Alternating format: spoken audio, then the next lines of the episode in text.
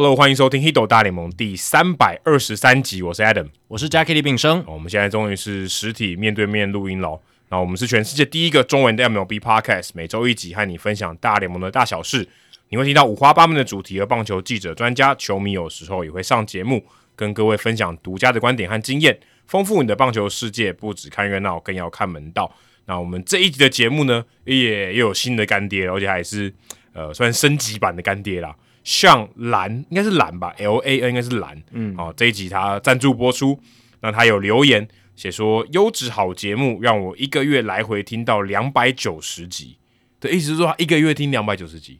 还是说从现在的集数回听到两百九十集？应该是从现在的集数回听到第两百九十集了。哦，那还好，那如果从第一集听到两百九十集，只用一个月。哦，那真的只能给你 respect。对，因为像感觉是比较近期加入我们听众群的朋友，那他其实也很关注我个人的粉丝专业，他也常常会在我贴文下面留言，我非常谢谢他啦。而且他是感觉真的蛮喜欢我们节目的，饼干粉就对了，饼不能讲饼干，饼干血，然后这个好像怪怪怪怪的，怪对对对。他说获得满满的收获与回馈，原本只赞助三百元的方案哦，现在改直上千元赞助。祝《h i t 大联盟》长长久久，节目破千、破千再破千哦，要破三千。对，讲三次就是往上加是三千几这样，三千几压力好大，很大很大。跟再跟大家重复一次，如果我们一个礼拜有办法做两集，就很快啊。啊，对对对对对，就是一步变两步嘛。对啊，如果我们的现在的赞助金额是现在一倍，搞不好有机会哦，搞不好有机会。那我们跟 Jackie 可以全职做这个。对对对对，我现在也没有算全职嘛。你还有两个节目啊？对对对对。所以如果可以全职做这个话，哦，我们也许真的很快可以破三千。其实如果真的全职做的话，我想了，我们节目应该一个礼拜要做大概三集会比较适合。三集？对，我觉得三集是可以。然后可能就长度就没那么长。对对对对。如果三集还三个小时，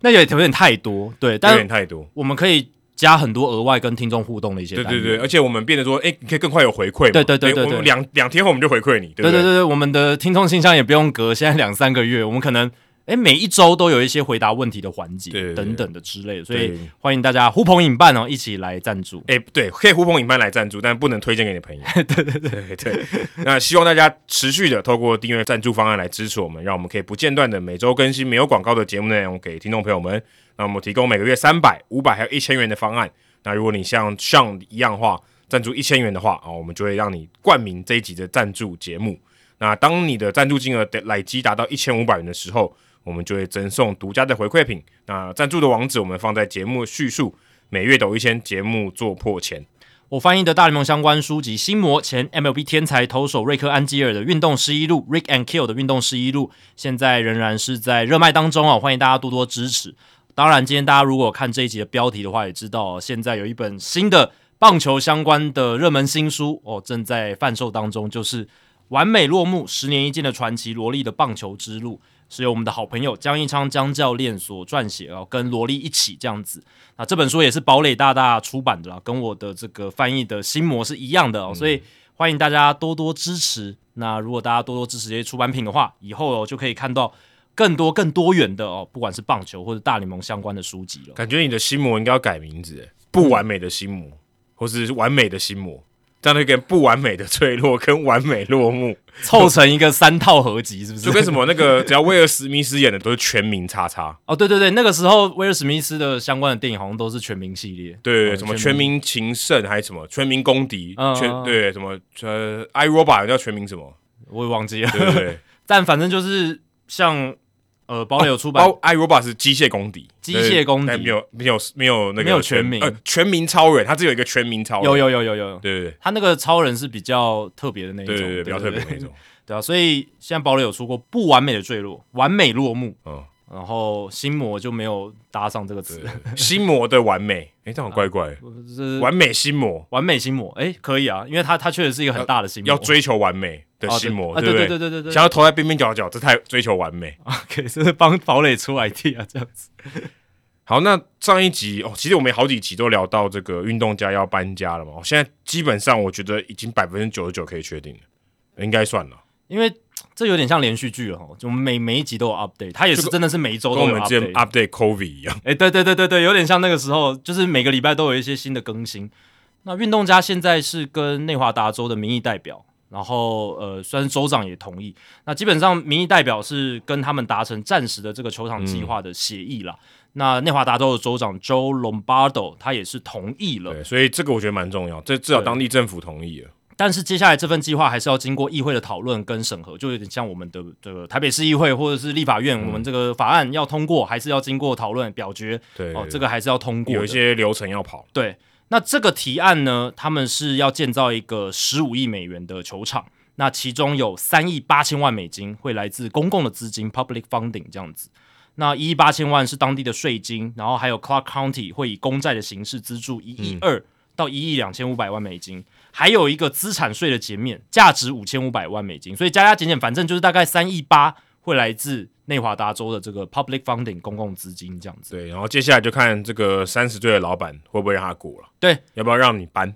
因为这个消息出来之后，Rob Manfred 大联盟主席他也说了，如果州议会通过之后，老板就是大联盟老板也会举办一个投票。但基本上应该都会通过，对，这没什么道理不过嘛。对，而且而且巨人队老板应该超开心啊！对啊，搬走以后整个湾区都我的，少一个竞争对手。对，即便这个竞争对手不是那么强，但还是有差啊，有差二十多二十八还是很多哎。对，而且因奥克兰球迷应该很堵拦，搞不好就想说，那我就就改改挺巨人之类的。对，有可能，对，有可能，有可能。那老板会议投票的话是四分之三通过，就是通过，对，百分之七十五，其实还蛮多，其实蛮难的，门槛很高。但这个有点像是橡皮图章啦，因为大联盟这边老板应该都是应该就是会过了，他们立场是在这一边，因为对他们来讲没有太多这个排挤的市场的问题啊，嗯，没有什么问题，因为拉斯维加斯现在就没市场，就是没有没有人在那边嘛。对对对，没错。如果他今天搬到一个有人的地方，变第二，就是等于变两队在同一个城市，那可能就有问题了。那边市场的老板可能就会气得跳脚之类的，对，就有点像之前国民搬到那个华府一样，博览会。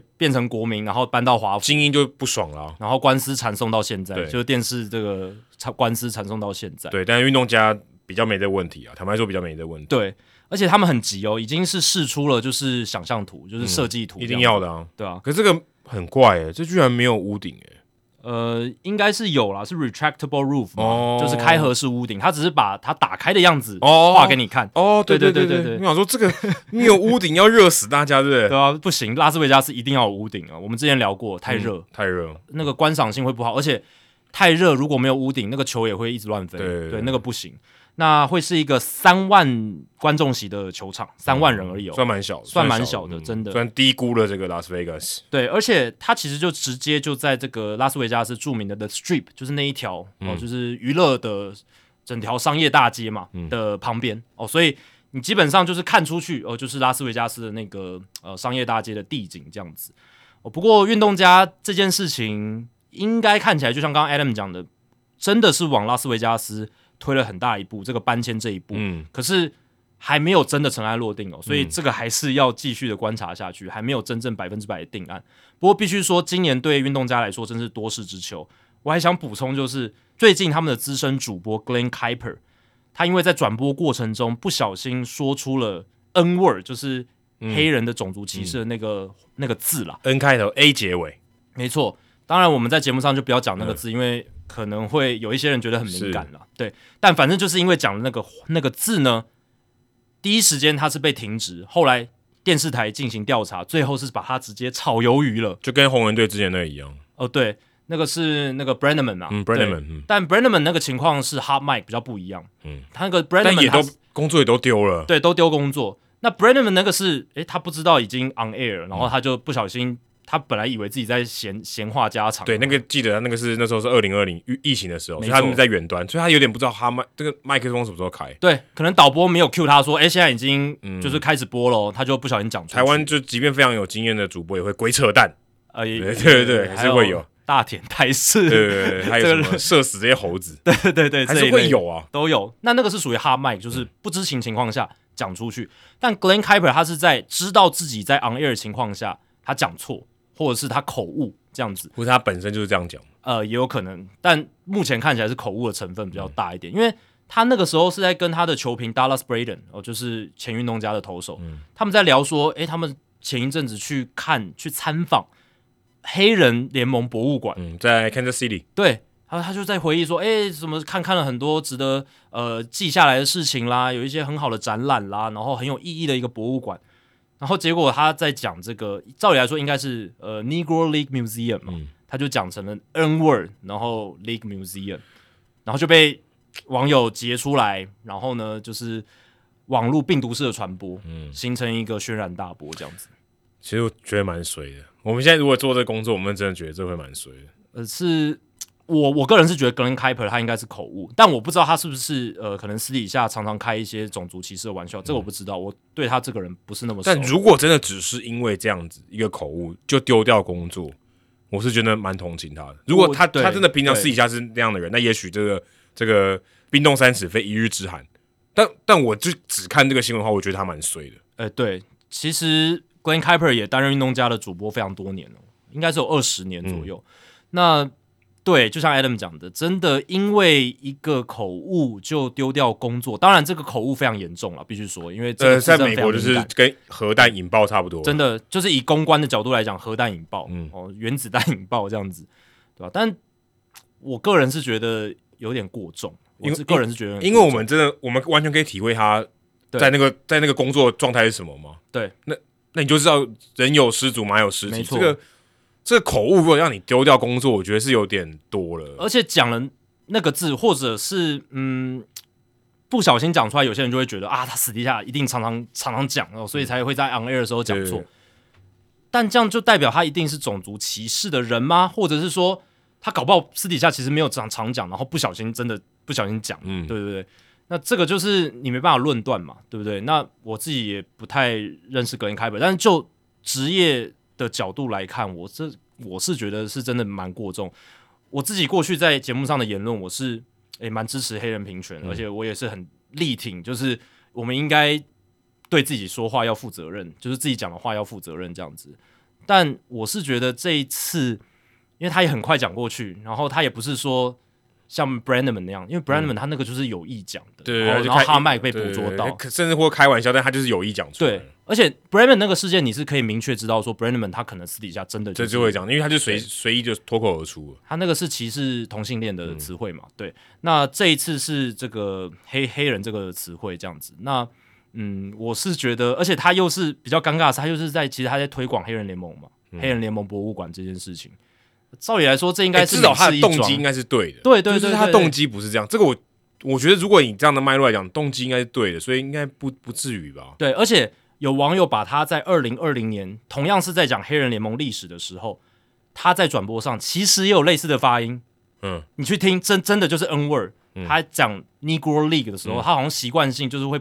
不小心讲成那个发音。嗯，那不知道是不是他私底下常常讲会变成这样，但。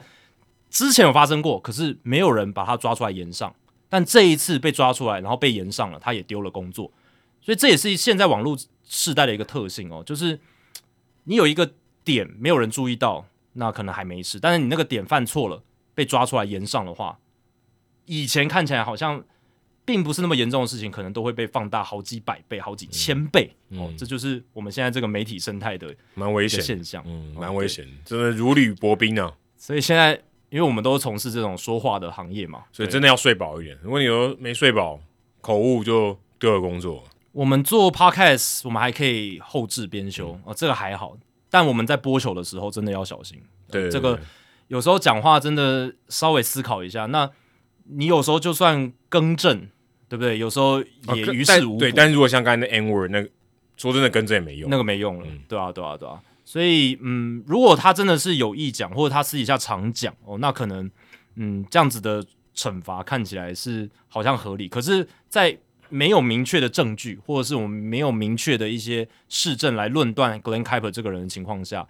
呃，确实，我从外人的角度来看有点重。当然，那个 NBC Sports 他们是有做内部的调查，可能他们发现了什么东西，对不对？让他们觉得他们要 fire Glenn Kuiper，这点我们就不知道，但。至少他们是有做过一些调查，不过呃，运动家真的这个赛季是一个多事之秋，没办法，对啊，这个真的，这个也是有点无妄之灾。对于运动家球队来讲，对，因为 这这这跟他球队立场没关系嘛，对不对？对啊，那但是他这个负面新闻就就就来了，对啊，就是先有搬迁，然后老板要谈球队，然后现在主播也因为这个事件呢就换人了，嗯，对，所以真的是多事之秋。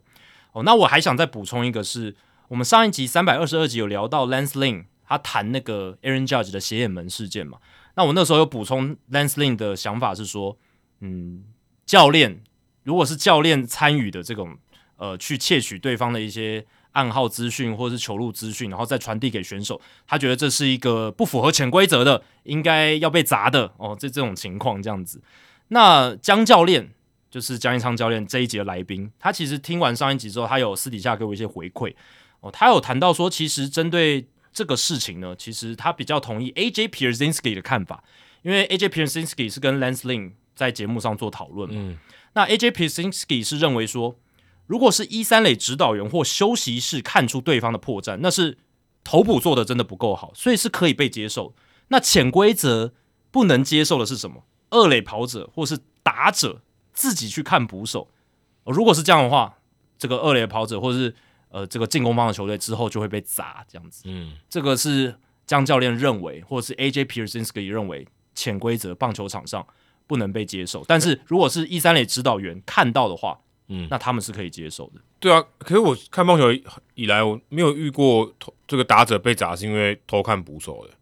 好，我自就印象所及是没有。对，可能在大联盟真的很少，真的很少见。对对，就偷，就像许国龙偷瞄这个捕手的手套一样。对对对，然后但是二垒偷暗号这个是时有所闻。对啊，对对对，这只是明不明显，我是有没有人去注意到吧？对，只是我觉得你看，就连选手同样是打棒球的选手，甚至打到大联盟选手，他们有不同的看法。像 Lance Lynn 他就。真的是比较传统派，嗯，他甚至觉得说，你只要教练有参与的，休息室有参与的都不行，你就是选手自己本身你要真枪实弹，你要自己看出对方的破绽，你选手自己要看得出来，而不是靠教练旁边再给你打 pass 这样子，嗯，对，啊，我个人是觉得说这些潜规则都比较没有道理，嗯，我是觉得大家再回去听上一集，对对对，就是就就算是二垒上的跑者看到你对你的暗号，其实这这也是合法的嘛，对啊，合法，那现在有 pitch com，当然。又变得比较不一样了，对。好，接下来这集的留言时间呢，Spotify 上面，诶，大家上一集的回响非常多，针对上一集，那鸭子他留言说：“两位主播你们好，关于关于这一集内容里面的日值跟中值是否采用大联盟投球时钟的规则的讨论，我个人的想法是，对于中值采用投球时钟的呃这种方法是采比较保守了。”能够想象中值引用投球时钟的机制之后，会因为裁判的素质还有规则的不完整而引发许多争议跟话题。哦，当然引用新规则会因为各联盟不同而有所谓的磨合期，但还是希望中职如果要引用投球时钟的机制，需要更全面的考量评估再实施。如果只是因为舆论或者是话题哦，就有点被逼着而去引用的话，那这样子开始实施造成的荒谬情况，也许也不是太好哦。对，这也是我们节目讲的嘛，就是你要全全面的思考，而且要参考过其他联盟在一些配套措施上做的哪些准备哦，你再来实行这样子。其实你看到中华职棒这个对于投球时钟的执行，你就知道其实他不认为那是问题。我觉得就是就是做，但他有点知其然不知其所以然。如果你知道为什么要做，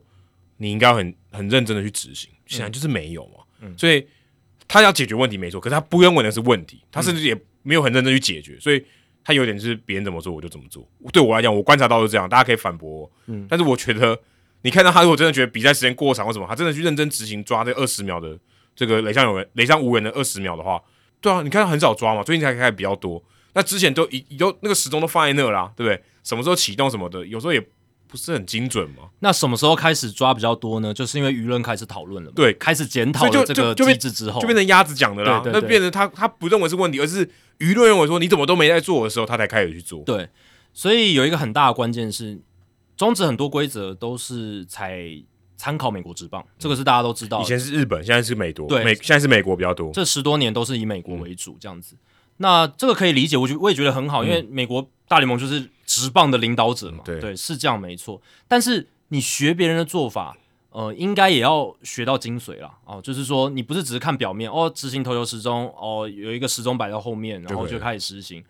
后面有很多美美嘎嘎，我们节目之前讨论非常多。然后还有就是。嗯，我们上一节有聊到实际的操作规则，人家日本的做法是我先派人去考察，嗯诶，把你整套的流程我都全部看，从里到外，从内而外这样子全部都看一遍。实际执行的人也都交流过，对，这个很重要嘛。你最当初的二最实际的那个，你要害了哪些人？怎么操作？要不要人员的轮替？对不对？然后呃，什么时候开始计时？什么时候停止计时？而且甚至大联盟那么谨慎呢，他们还是在滚动修正嘛，出一大堆，说真的也是出一大堆问题。八个备忘录嘛，我们上一集聊到，然后呃，也是在实际的执行过程中才发现问题，因为选手会去挑战极限，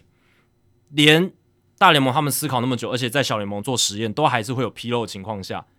那中职这边你学，那就也也没有太多的实验，然后直接学这样，那又没有很通盘的去把细节去掌握到，那就是会比较可惜。对，我我跟大家讲，我觉得有一个最明显的，就像先不讲投球时钟，你看那个重播辅助判决就知道，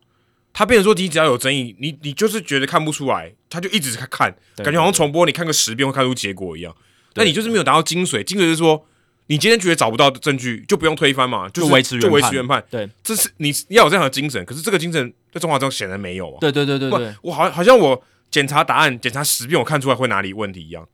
不是这样的吧？对这个这个我觉得就是一个很明显，就你学到那个动作，可是你不知道原因到底是什么。对啊，就是它规则精神很明显的，就是说你要有明确的证据才能推翻原判，没有明确的证据，你第一时间你看了一分钟看不出来，然后就直接就直接维持原判维持原判了。对，那即便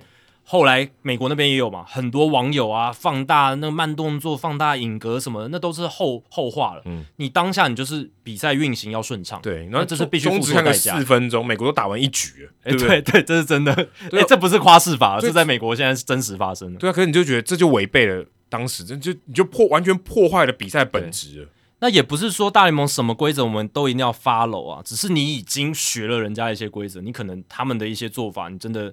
他们能够直接顺畅是有原因，嗯那这一块可能要学起来，包含到挑战的次数也是嘛。嗯中职现在还是维持九局两次，嗯然后不管你成功与否，嗯那大联盟是你挑战成功就有下一次，你挑战失败就没有。嗯我觉得如果你要以加快比赛节奏或者缩短比赛时间为考量的话，大联盟的做法是比较好的。你甚至这些讨论都没，坦白说这些讨论都没有，你就更别说舆论了。他连舆论他都，他连他自己想做都不会做了，还还和指望舆论。对对吧？所以呃，中职这边还可以有加油的地方了。那我是觉得，如果未来真的要引用投球时钟，诶，可以真的，我是真的觉得这个出国考察的钱值得花。我觉得如果说你要出国考察要花钱的话，要花在这个刀口上，我觉得真的。诶，去美国之邦了解一下人家怎么做，我相信美国之邦也很乐意分享这个经验，他们是很乐意分享的。这是我确，这个我很确定。对我相信他们那个管这个规则的那个人，他一定会从头到尾，诶，带你了解说，我甚至我们纽约这边是怎么跟球场配合的，然后球场那边有几个人在轮替什么的。那据我所知，目前中职的投球时钟控制的那个人是预备神，是预备神在操控、哦，但是应该是没有人跟他轮替，所以可能整场都是他，尿尿就不行了，呃有可能。啊，没有 尿尿，对，然后这个，然后还有攻读生去做协助这样子，但是就不像大联盟他们可能有一组人这样轮这样子，因为这是一个嗯蛮高强度的工作，嗯非常强非常需要专注度。对啊，所以这一块也许就是还可以再做检讨，也感谢鸭子给我们的反馈这样子。接下来是北屯 Turner，他说给 Jackie 加油，不要被通哥那个老球皮吓倒了。虽然他突然丢了个你不擅长的曲球给你，但我相信总有一天东哥也会挥不到你的 sweeper 的。哦，这个要有一个脉络的补充啦，就是我之前在花莲转播的时候，跟东哥黄忠义搭配，哦，他我们那时候就聊到，诶，中职球队每一支球队的特色是什么？然后呢，讲到富邦悍将的时候，诶，中那个东哥就直接丢给我一个需求，他说，诶，那富邦悍将你觉得怎么样？是蓝色的，是，对，对我应该，如果我反应够快，像 Adam 那么快的话，我可能就说他们的特色就是他们是蓝色的、这样子之类的。哦，但我那时候就答不出来，我就说哇，东哥你丢了一个曲球给我，嗯，因为我们那时候就讲嘛，哎，桃园队他们打线很凶猛，对不对？然后统一他们的羊头很强，对不对？就是都有一些特色。然后就讲到富邦的时候，哎，第一时间语塞了这样子，邱总很帅，那也可以。像哈林，嗯 诶，像像庾澄庆，诶，对，确实也可以，我反应不够快，还要再练一下。好，接下来是六加 on Carlos Stanton 哦，这个之前我们嗯有称赞过他的这个名称的设计了。他说，外来物质检查演变成粘性体验，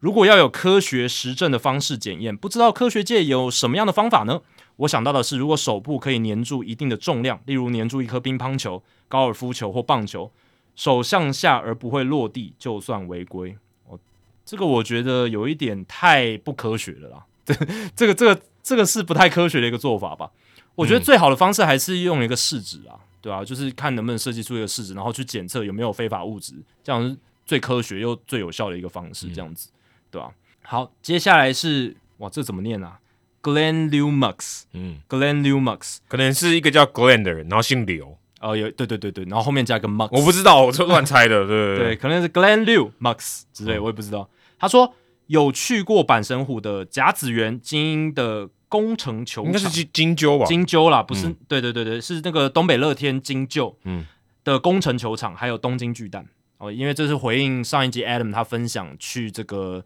呃球场观赛横滨球场观赛的体验。嗯，只能说他们的票价也成功的反映在体验上，真的很喜欢甲子园在五局的大合唱，还有七局的所有人举啤酒干杯这个活动，真的超爽的。也期待台湾的棒球也能有很多局间的活动，这样子。对啊，现在台湾我不知道欸，我觉得好像台湾局间都没有什么特别的事情。我自己才刚转播完那个中英兄弟的主场，那其实现在局间的活动呢，大多是这个各种 cam 哦，就是哦某个赞助商的什么我最强的 cam 嘛，就是比、比出肌肉，或者是呃 maybe 可能情人节的时候有 kiss cam、嗯哦，就是轻轻的这个摄影镜头这样子。那呃，我是有观察到五局的中场休息时间会有一些赞助商的活动，嗯哦，比如说玩一些小游戏，或是魔术表演、嗯哦这一类的。哦魔术表演在现场也很难看到吧？对，但是他透过大荧幕嘛，哦然后摄影机这样直接拍，所以大家的参与度我觉得也还蛮好。而且那个魔术他师他有特别设计，因为他知道这是一个很大的一个舞台，对所以他的魔术设计是用很大的纸板、很大的东西。对拿个扑克牌谁看得到？那个没办法，对啊，那个除非你是在摄影棚里面，然后有特写，所以摄影师也有配合到球场环境的这样子的一个魔术表演，我觉得还不错。对，只是呃，刚才 Glenn Liu Max 他讲的应该是更多局间的一些可能，嗯，maybe 合唱或者是一些，我觉得，我觉得他讲的这个，就像我上一集有讲到，我觉得他的体验呢是让人有参与感。嗯，我觉得这个，我觉得这个蛮重要，就是你要觉得，呃，在这个体验下，我除了看他们打球是表演以外，嗯，我也觉得我可以贡献什么，对对对对，那你就有参与感，参与感就觉得，哎、我我有成就感嘛，对对对我也可以参与什么东西，或者我觉得跟大家现场的人有归属感，嗯。有一个群体的感觉。那这个东西，我觉得是呃，你买票体验很重要的一环。嗯你不是只进来吃个东西什么，当然也可以，也是一个没错，很有价值。可是像我自己去看日本的时候，我就觉得，哎、我花钱来体验这个，我觉得超棒，集体的参与感，就是一种体验。我就觉得我都会记得那个我比赛比数多少，我根本不记得，可是我记得那种感觉，对，我看球在现场那种感觉，嗯我觉得这个是球队要去思考很重要的一环。嗯，当然我刚刚讲的那些五局的终止的这些活动，它是会让球迷上去参与，不过那比较个人的体验嘛，对，个人体验。那也许呃，可以有像嗯美国职棒的球场，它有一些什么大娃娃的跑步、就赛跑什么，让大家一起去看这样子，或者是大荧幕上那种那那种猜三个球帽，然后有东西摆在下面，这个台湾也有了，我对记得新庄棒球场有。对，有有，对对对，富邦有过，所以这个也都是可以多去参考，可以让大家都有一些嗯投入的参与感对。参与感，或跟旁边的人赌钱啊，对不对？我跟你说是哪一个，你就马上就可以得到得到钱了。对，就是可以加入一些嗯融入整个现场气氛，然后呃让大家都能够参与的这种、这种活动，对啊，Kiss Can 是可以啦，但是就是你就是服务到几一些人而已。那也是比较个人化的对，而且尴尬是你 Kiss Can 找不对人会非常尴尬。对吧、看有没有机会，甚至可以结合到球队的一些文化元素，这样的话会是更好的这种局间活动。嗯，我也感谢 Glenn Lumax 的分享。好，接下来就是我们 这一集的干爹 Sean Lan 哦，他其实常常留言了，他这一集是留说都还没有去过国外看球，期待明年可以抽空去日本火腿斗士的新球场 Hokkaido Ballpark F Village 看球。看到好多 YouTuber 的开箱影片哦，好舒适的软硬体设施，让看球真的变成是一种深度旅游跟享受。嗯，对这个很重要。我觉得就是你如果要去看球，这些就当做你去国外的一个景点嘛，那个体验是很重要的。嗯，哦，那个球场真的很夸张，它还有那个桑拿室，它应该是全世界现在最新的职业的球场。对对对对，啊今年刚开幕嘛，对啊刚开幕啊，有桑拿室，还可以泡温泉，这样子、一边看球。那可能那个位置应该蛮有限的。呃，对对对对对对，那个就是你可能要提早很很早去预定之类的。对，好，接下来是 Spotify 的投票民意调查的结果。上一集我问大家，觉得今年 Ronald Acuna Jr. 能够成为史上首位单季四十轰六十道的球员吗？那当然有其他的选项啊，当然也要跟大家致歉一下，我一开始是没有把以上都无法完成加进去。因为我一开始想投这个，发现怎么没有？我想说读了很久，对，怎么都没有。在 Adam 的提醒之下，我把这个选项加上去了。所以第一个认为可以的人呢，有百分之十二点七，一百一十八票里面十五票觉得可以，所以真的很少诶。就大概十分之一的人觉得说 Ronald Acuna 可以四十轰六十，八分之一了。嗯，哦，对，就是八对八分之一，就是比较少的人。那呃，再来是无法但能完成单季四十轰五十道，百分之十哦，就是十分之一的人认为可以完成四十轰五十道。那无法但能完成单季四十轰四十道的，就是四十四十 club 的是哦，这个比率最高百分之二十八点八的人认为可以完成这个数据。那无法但是能完成单季三十轰五十道的哦，这个其实比四十四十更难哦，因为史上就只有这个 Eric Davis 还有那个 Barry Bonds 曾经完成过的，有百分之二十七点一的人认为可以完成三十轰五十道。那至于以上都无法完成的，有百分之二十一点二的人认为 Ronald Acuna Jr. 连这个四十四十、三十五十、四十五十都没办法完成，遑论四十六十这样子。对，因为你考虑到受伤条件，只要一个受伤，上面全部都不会完成。哎，对，就是这个前提就是 Ronald Acuna Jr. 今年就是基本上一定要打满整季啊，才有机会，对吧？但哎呀，库尼亚他盗垒的进度非常快，他现在已经是二十二次盗垒成功了。哦，那很快，那可能五十道很有机会。五十道我觉得是蛮有机会，甚至六十道都有可能。相对起来，我觉得盗垒，嗯，要累积可能比打全垒打还容易一点。而且今年有规则的助拳嘛，有助攻嘛，对吧？因为投手牵制的限制，还有垒包加大，都帮助他可以到更多的垒包。而且他今年真的至少开机到目前为止是非常健康，蛮而且也蛮积极在盗垒。哎，对对对对对。当然，他全垒打最近又有点缓下来，还是停在十一轰，所以我会觉得全垒打会是他今年的一个比较大的障碍。嗯，对对对，所以我个人现在看起来，我觉得三十轰五十道是蛮有可能，比较有机会。对，如果你只只有这几个选项的话，哎，对对对对，搞不好二十呃二十轰太少了，二十五轰六十道，搞不好还比较容易一点。呃，对，这个也蛮有可能。我只是随便举个例子，因为你这个数字就是大概取个十十嘛。对，我想要取个大整数这样子，对。好，接下来是 Apple Podcast 上面的留言。我们的好朋友跟我闲聊，阿根有来留言了。水缸水要多，要当塞子还是钻子？哇，这感觉很哲学。钻子很少人这样讲吧？就是他要押个韵啊，塞子钻子这样子。对对对对。那他说第三百二十二集谈到水找洞钻。忽然想到自己以前分享对于体制的看法。哦，他他是那个大学校长的，他是知识体大的校长。啊，对对对对，所以这个讲话特别有学问。对对对，体制是因为很大一群人相信，所以才产生的。如果没有相信这个条件，体制就不复存在。嗯，活在这个体制当中久了，就成了依赖，进而被规则推着走，甚至无法自拔。就是惯性嘛，这就是惯性，没错。这样的状态呢，就像一大缸水戳了几个大小不一的洞，其中一个较大的洞就建立出来的制度，大量的水往大洞流，越流洞越大，就像我们的体制。即便大家不喜欢，大家还是都跟着往大洞那边去走了。嗯，但这不代表一切不能改变。如果今天有人试图去把缸的另一个地方的小洞挖的大一点，也许局面就会有所改变。这几年呢，棒球风格变化。规则改制就像水缸上不一样的洞，那些尝试挑战规则底线的球员，就像在钻水缸上面新的洞，挑战更多新的可能。回到节目回馈本身哦，《h i t 大联盟》也是在运动媒体这个大水缸的钻子。哦，就是钻其他不同的洞啦。嗯，在此祝 Adam 海外发展业务顺利。所以是好像我要离开这个节目，这只是对应到你上一集在这个日本的时候啦。因为现在中华职棒讲海外事业发展，感觉就是海外发展顾问，好像就是会离开，很敏感的。这个这个相当于离开。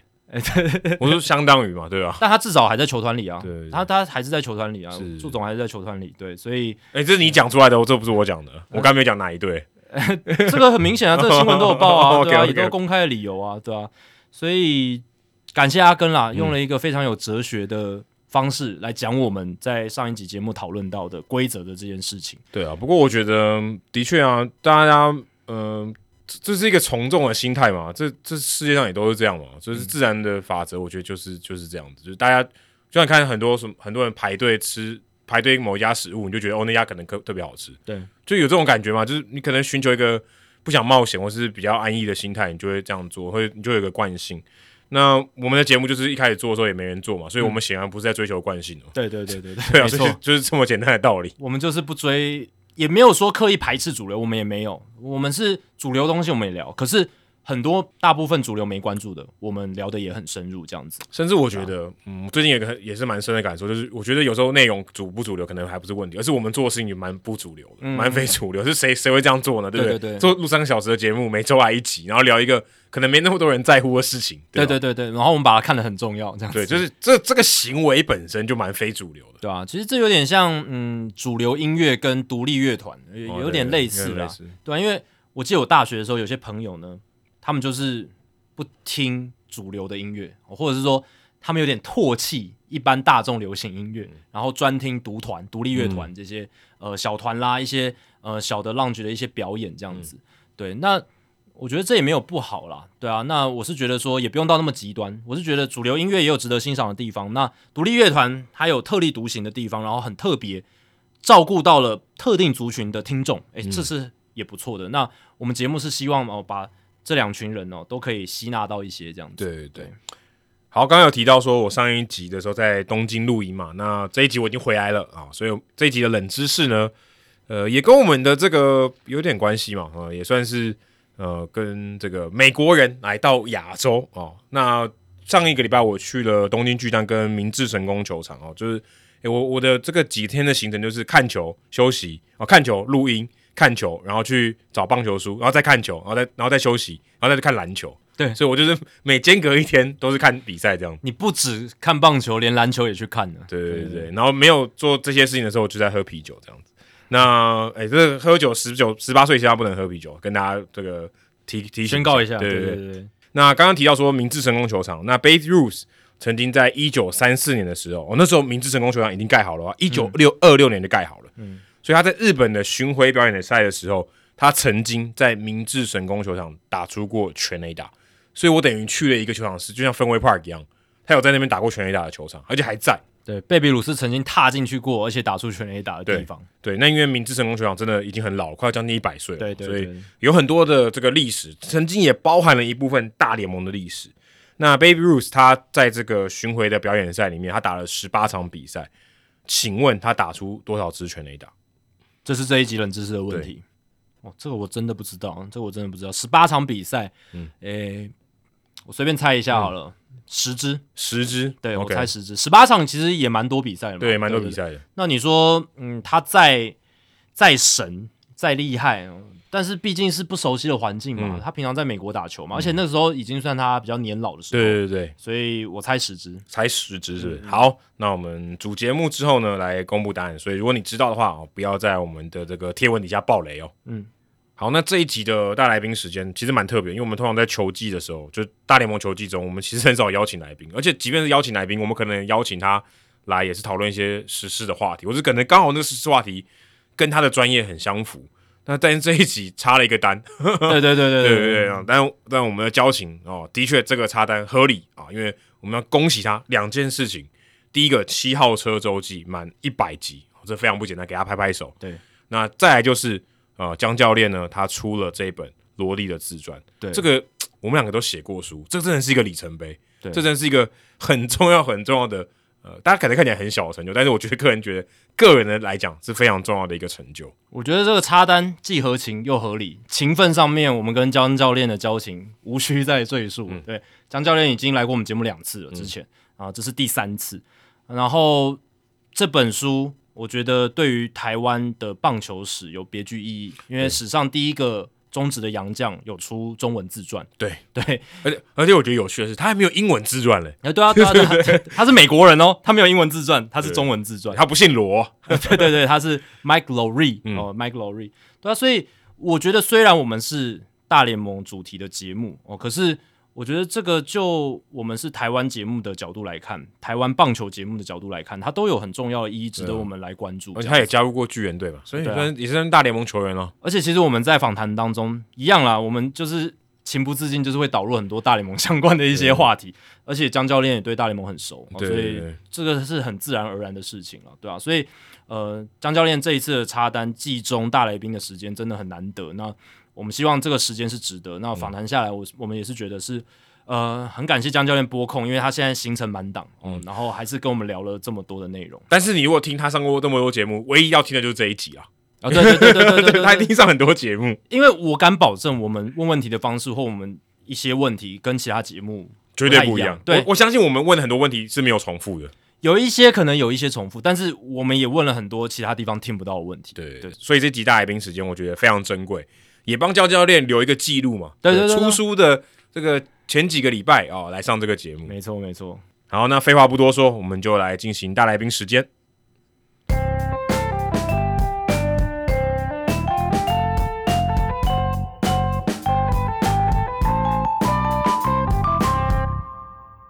好，这一集大来宾时间邀请到我们的好朋友七号车周记的主持人，同时也是萝莉最新自传《完美落幕：十年一见的传奇》萝莉的棒球之路的共同作者。下面有大的我大一哥江义昌江教练，欢迎江教练来到 Hito 大联盟。哎，两位主持人好，各位观众好。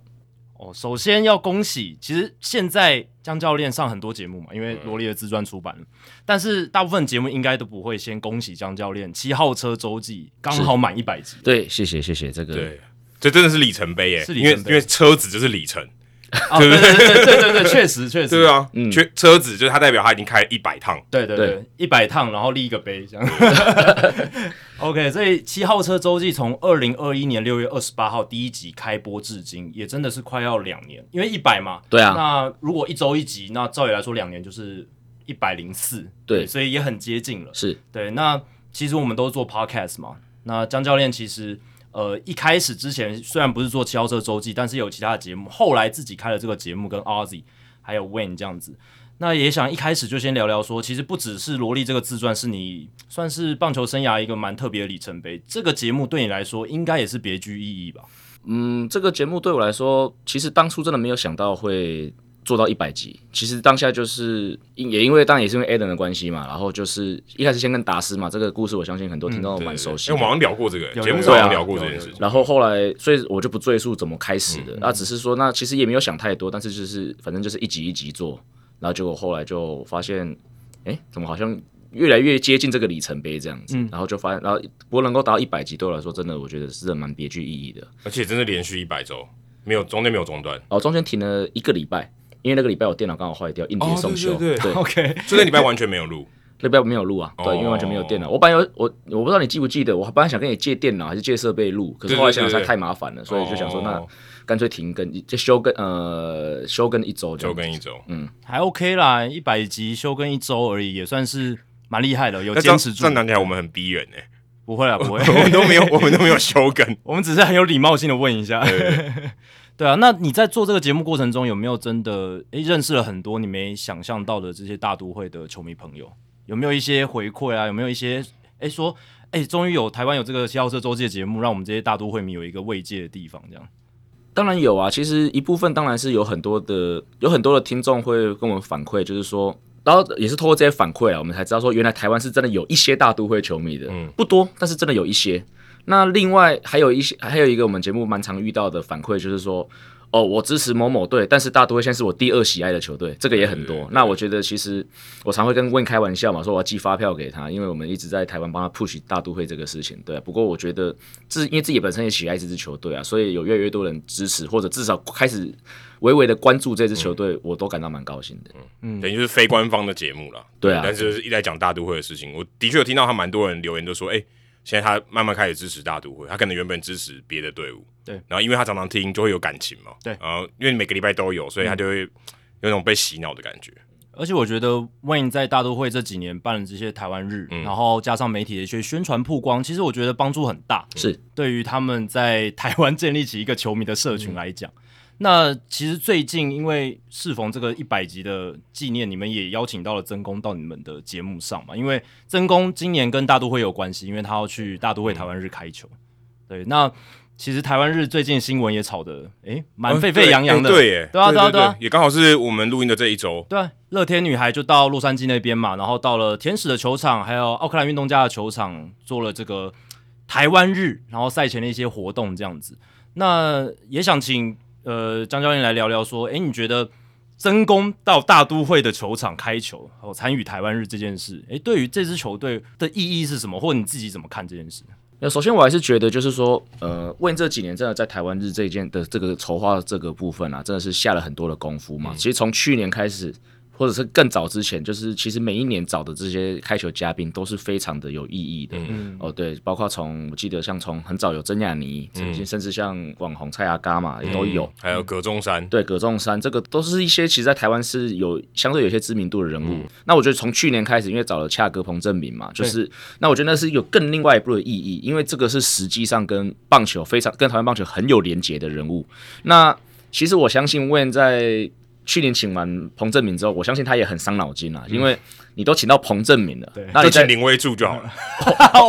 哦，这个很重量，对，因为在因为纽约也在海外嘛，对，也是海外海外发展很重要啊。美国也是海外发展一环，不止日韩哦。哎、人家这样业绩直接说，哎、我有到海外做事。对啊，对啊，对啊，对啊，所以所以应该是说，我觉得 Wayne 当初在思索这个人物的时候，就是说要怎么样找到一个，也许不要说是超越恰哥啦，在台湾棒球，但是要找到一个接在恰哥后面不会太逊色的人物，我觉得是很困难的一件事情。不会，就是像是那个 title 就介绍说，曾经抱过恰哥的男人，他小时候就曾经被真宫抱过，哎，抱了很多场哦，对，抱了很多场，对，所以 OK，这是一个，你说是物理的抱啊？对对对，物理的抱还有抱球的抱都有，哦两种抱都有，两种的抱都有。抱在怀里的抱在怀里。有吗？？有有有有，这我还真的不知道。彭正敏有被这个真宫抱过，小时候，小时候，对对对，所以他等于是呃曾经哎、不能讲孕育啊，有点怪，但是曾经有哎、就是有照顾过恰哥的这个男人这样子，嗯对对对，嗯，其实蛮有这种传承的意义啦。如果加上这一环的话，对啊。我刚刚稍微查了一下，我发现江教练已经是第三次来到 Hito 大联盟了。对对对，对，所以我今天要非常优雅的上这个节目，他都隐退了，没关系。第一百九十集、第两百四十九集，然后这一集是第三百二十三集，哦，所以他一二三都都都有，横跨三个百。对，你知道跟 Verlander 差不多呢。Verlander 是 两千年初期，两千一零年初聊到两二零二零，对，那我希望我今天的表现可以比他上个周末好一点。哎，说到这个，对啊 v e r l a n 的加入大都会嘛，对啊，所以你今年看到目前为止，你觉得他有符合他的身价吗？嗯，当然一开始就受伤嘛。那毕竟我觉得你签一个高年纪的投手，这个本来就是必定会有的风险。对。那不过在他复出之后，虽然说呃防御看起来，当然因为他有两场爆掉了，就是我、嗯可能，但是有可能是我害的，因为洛基亮我是在华视播嘛，两场都你播的，光芒没有，光芒只播一场而已对，那你爆了两场，我觉得样本还是有点小啦。那但是我对他还是蛮有信心的啦。对对对，其实看起来就是大家还是对他的能力是有信心的。当然受伤回来需要一点时间，然后慢慢找到他的节奏，我觉得这也是合理的啦。那说到受伤回归，其实这一段经历在罗莉的自传里面，他写了非常非常多。嗯那当然也是江教练最近呃出版这一本罗莉的自传，然后在整个中华之棒的社群里面引起了非常非常大的回响啊。呃，其实这也酝酿很久了嘛，就是呃这本书其实从去年哦开、开始说要做，去年是几月开始？你我记得你开始提到这件事情，呃，应该是几月应该是九月九月九月底的时候。哦，那这样也我超过快快一年了嘞，对，半年多一点，半半年半多一点年多了，半年多，九月离现在还是有一段时间。对对对，有一段时间，但其实整个成书的过程 算是非常快。如果你以书的角度来看的话，对对对其实是非常非常快。我也觉得我很佩服江教练，江江教练这一点，就是真的从一开始呃出版社邀约江教练到这本书父子，然后现在办活动出版，不到一年的时间。其实他应该可以更快的。我记得他之前原本是要更早出版的，对对对对其实是更快的。但诶，球团这边有一些想法嘛，想要配合这个活动，然后现在这样子，球迷可以一起来共襄盛举，我觉得也还不错。那去年那个契机，诶，可不可以请江教练聊一下？就是当初一开始的时候提到呃接到这个提案，你当下的想法为什么？因为我我在你你的序里面有看到说你毫不犹豫的就答应，但你以前没有写书的经验嘛，对不对？那这个我觉得你要能够立刻答应，我觉得是蛮佩服的。主要是因为呃，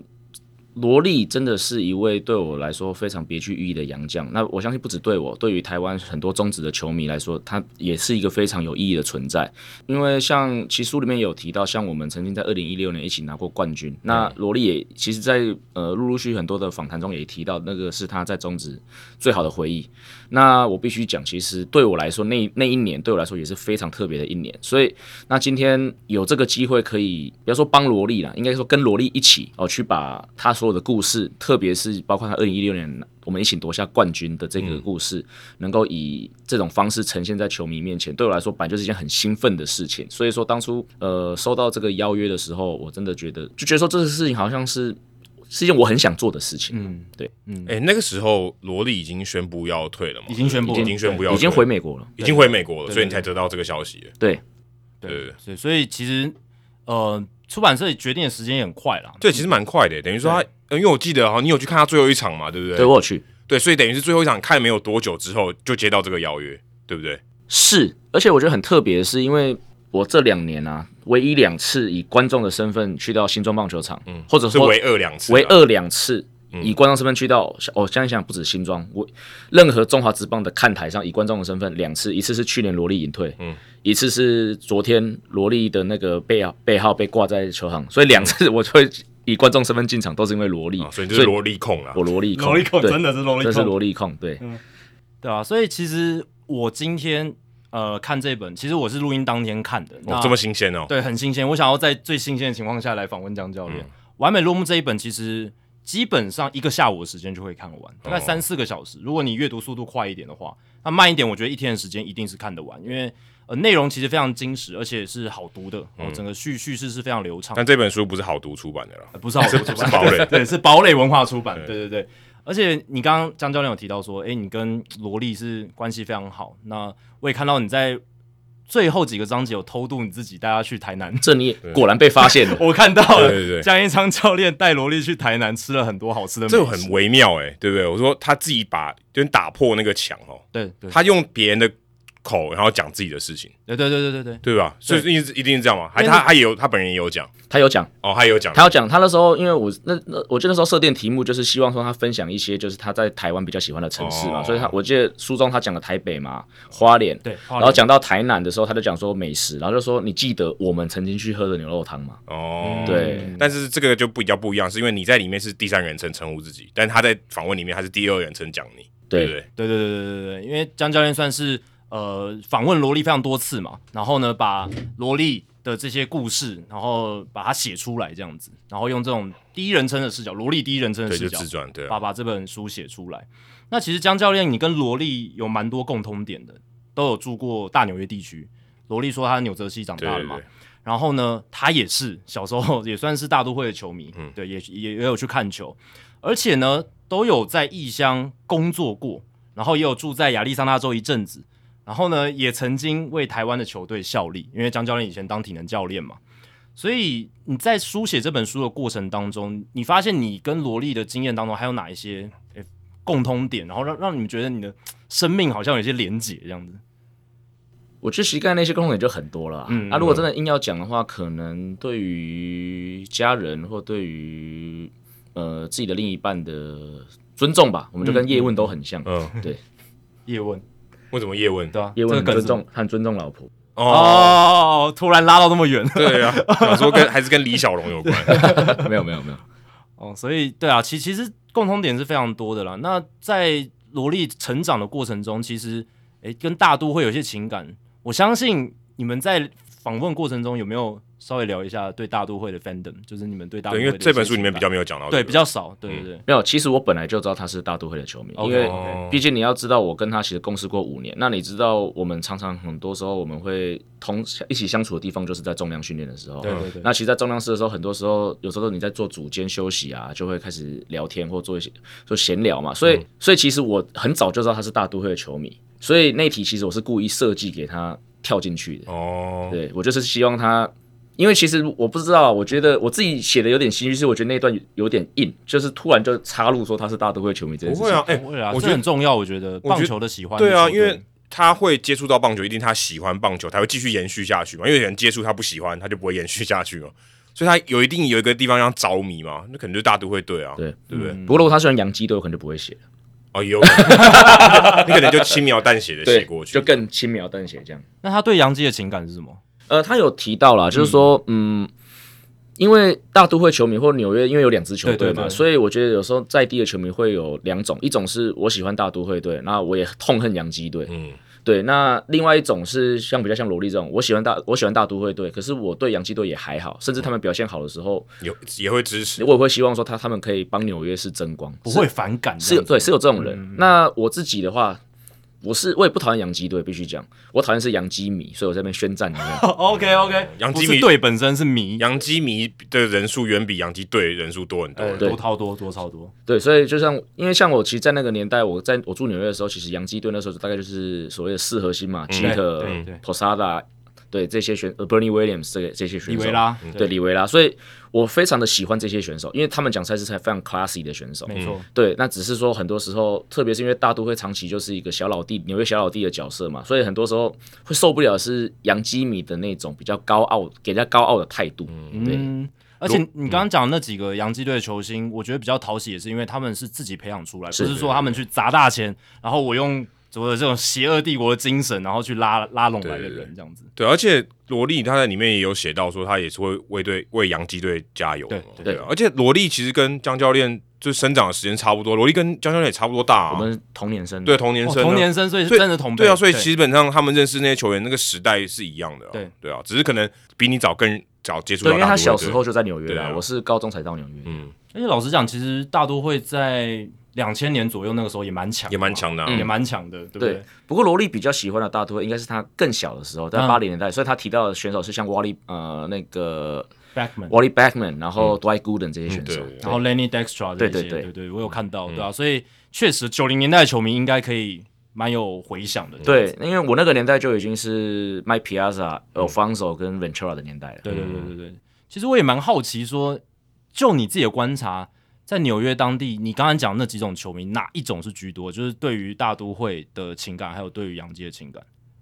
是痛恨洋基、喜欢大都会的人比较多呢，还是我我是说大都会的球迷群啊，还是说呃呃对洋基没有那么反感，但是很喜欢大都会这样子的比较多？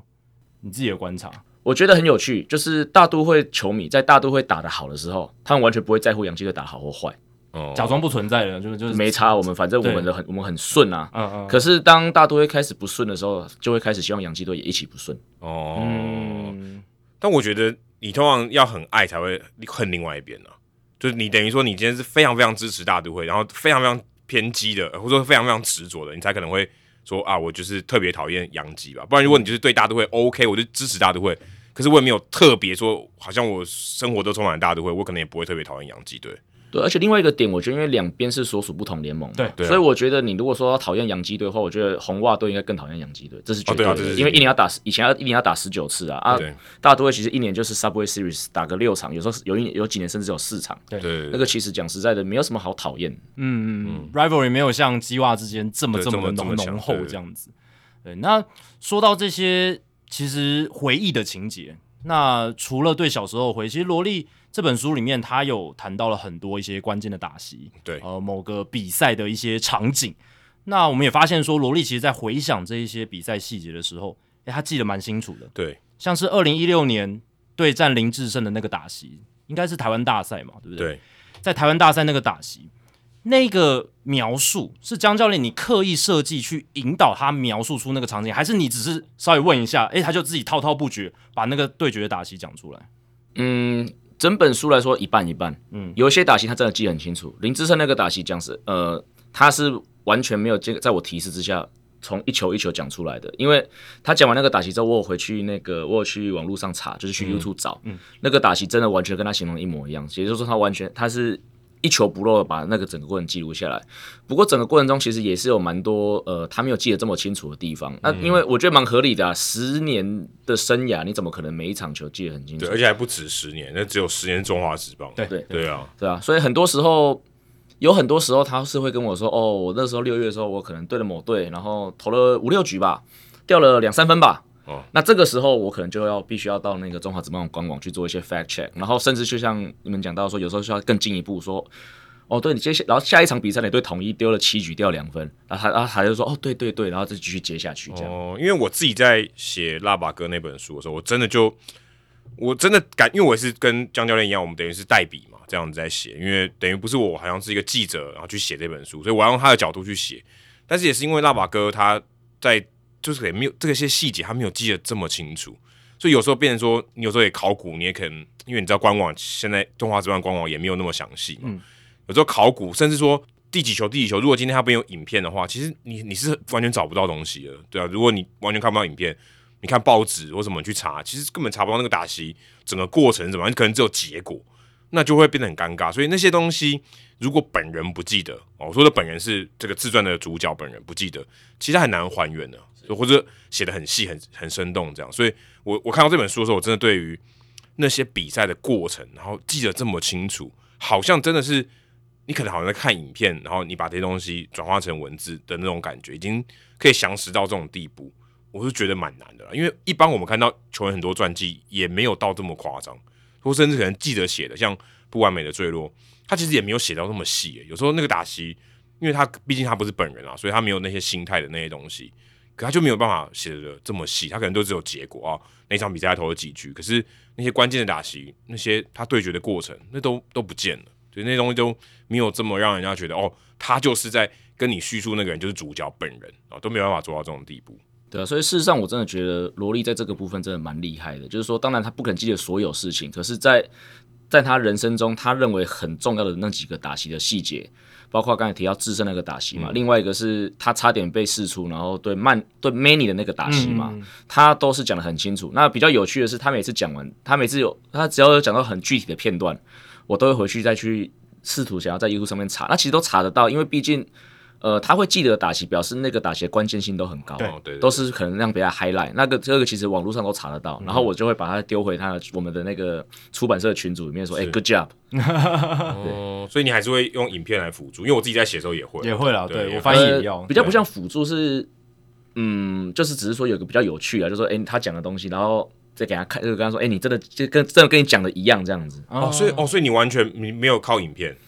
影片只是因为他没有他没有看影片，他没有靠影片，可是我自己会好奇是不是真的长那样子。可是我说，你问你在写的时候，因为他可能没有办法那么完整嘛，帮他补充一些东西进去，还是补完全没有没有完全没有，所有细节都是他讲的。然后我只是基于好奇去回去看，说是不是真的如他讲的。那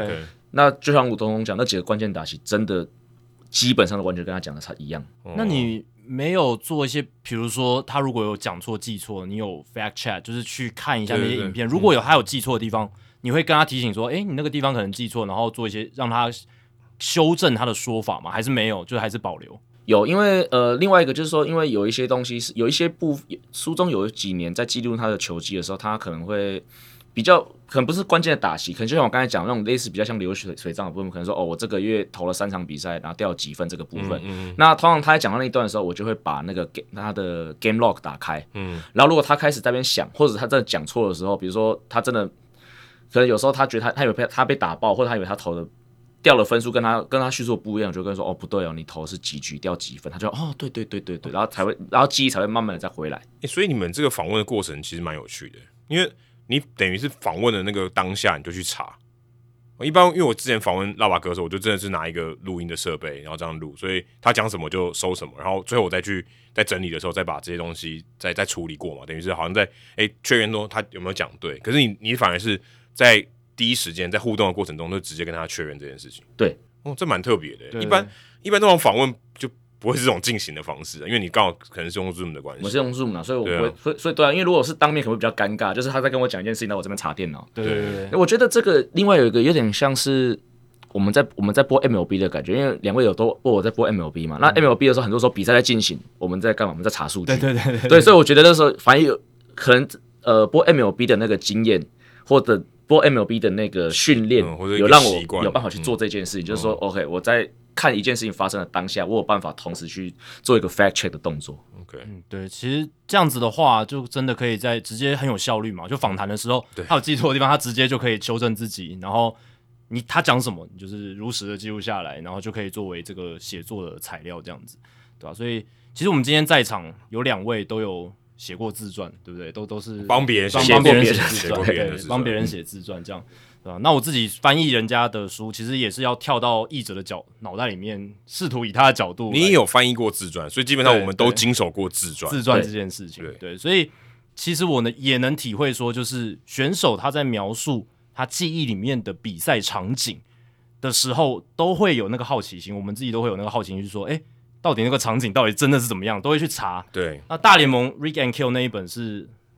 大联盟的资料很完整嘛？那那个足球的数据很好查，所以你要 fact check，你要去查核都非常的容易。但是中华职棒就比较不一样，最近十年是还好，CPBL TV 啦，然后 highlight 剪的非常多在网络上，可是 Adam 写拍那个拉瓦哥的那种那个比较直棒，稍微再早期一点的，那真的很很麻烦哦。对，而且还有一些加上他业余时代的，那对根本那更难了。对啊对，有时候其实那个书里就那本书不能输的比赛里面，其实这个就比较少，就是对我必须说，这在这个比赛的细节上面。这个呈现就真的也比较少，因为拉瓦哥他自己自己记住的也不多，对，所以我其实看到这本的时候，我真的觉得哇，这个反差很大，对。但有一部分是因为拉瓦哥也退役一阵子了，嗯嗯嗯，那加上他可能他的这个心态的调整是选择把它遗忘，嗯那萝莉可能是他把它记得非常清楚之类的，因为我觉得每个选手可能这个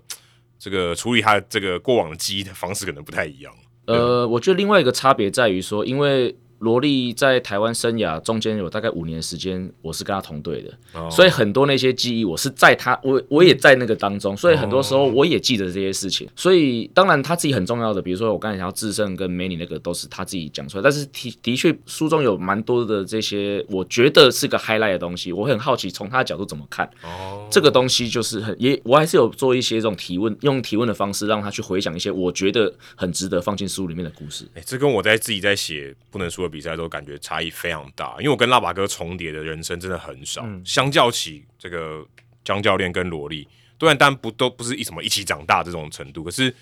我们也没有共事过嘛。但我们认识的时间可能就是三三年左右，三年三四年这样。对，对对，能参与的基本上都是他已经是球评的这一段时间了。没错，所以其实那个地图，我觉得对我来讲是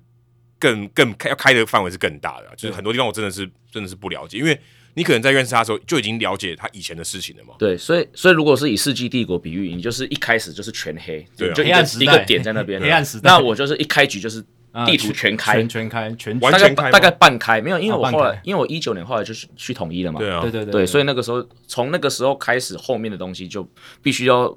仰赖他自己去记起。可是你也经历，就你也在同一个联盟里面也经历到那些事情，他就只是看故事、看新闻故事，哦就是但就跟可能你我就跟你可以获得的资讯是一样的。是是是，不过至少在罗莉最巅峰那段期间，其实江教练就是真的实际参与，是哦在球队上或者私底下跟他感情很好，诶所以这个我觉得是很无价的。所以这样讲起来，我们刚才不管先讲共同点或什么的，其实好像也找不到另外一个人可以写这本书，对啊，所以我才觉得最适合的人是江教练来写这一本书。除非就罗莉他自己本人写，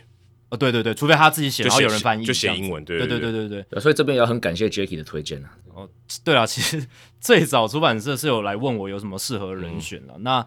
我第一时间就想到江 教练，因为其实你也没有办法想到其他人的嘛。对，因为其实我那个时候还没有直接连接到就是江教练以前跟罗莉是同事这件事。我一开始想到的是，哎，江教练会英文，嗯，然后当然也是棒球专家，这毫无疑问。这这两点是我最先想到，可是后后来才间接又想到说，哎，对啊。以前江教练就在义大，就在富邦，那不是最好的一个人选了嘛，对吧、所以出版社也觉得很适合，就马马上就签上线。所以你是把他推进堡垒那个坑啊，呃，对对对对人，家是壕，人家是推到壕沟里面，再推到堡垒里面。但看起来这个江教练是很乐意掉进这个护城河里对，而。且 而且江教练以前没写过东西，所以对他来讲，其实这个推荐是还蛮就还蛮天外飞来一笔的。我知道江教练能写，是因为我在当运动世界编辑的时候，他已经来、哦来我们那边写当写手了。对对对，所以这样蛮合理的。因为如果今天不认识江教练，跟知道江教练的人，他可能也很难做出这种决定嘛，就这样挑一个对就挑江教练这样。对对对，因为那个时候当编辑的时候，我就知道江教练可以写，而且他有很多独特的经历，然后一些观察，因为他过去美国的经验，所以诶写出来的东西就是比别人写不出来的，或者没有没有听过的故事，而且文笔是流畅的，对对对我们能不能继续捧他？哎，把他看他看他会多么的不好意思，到这样子看到多不我跟他讲，我要保持优雅。哦保持，OK，优雅哦是是是是，保持优雅。嗯，好啦，先不要让张教练那么不好意思。我们现在还是拉回萝莉。其实我在看这本书的时候，我觉得啦，我最大的一个印象就是，哦，来亚洲打直棒这些外籍洋将那种竞争生存的压力之大，真的是非常的可怕。因为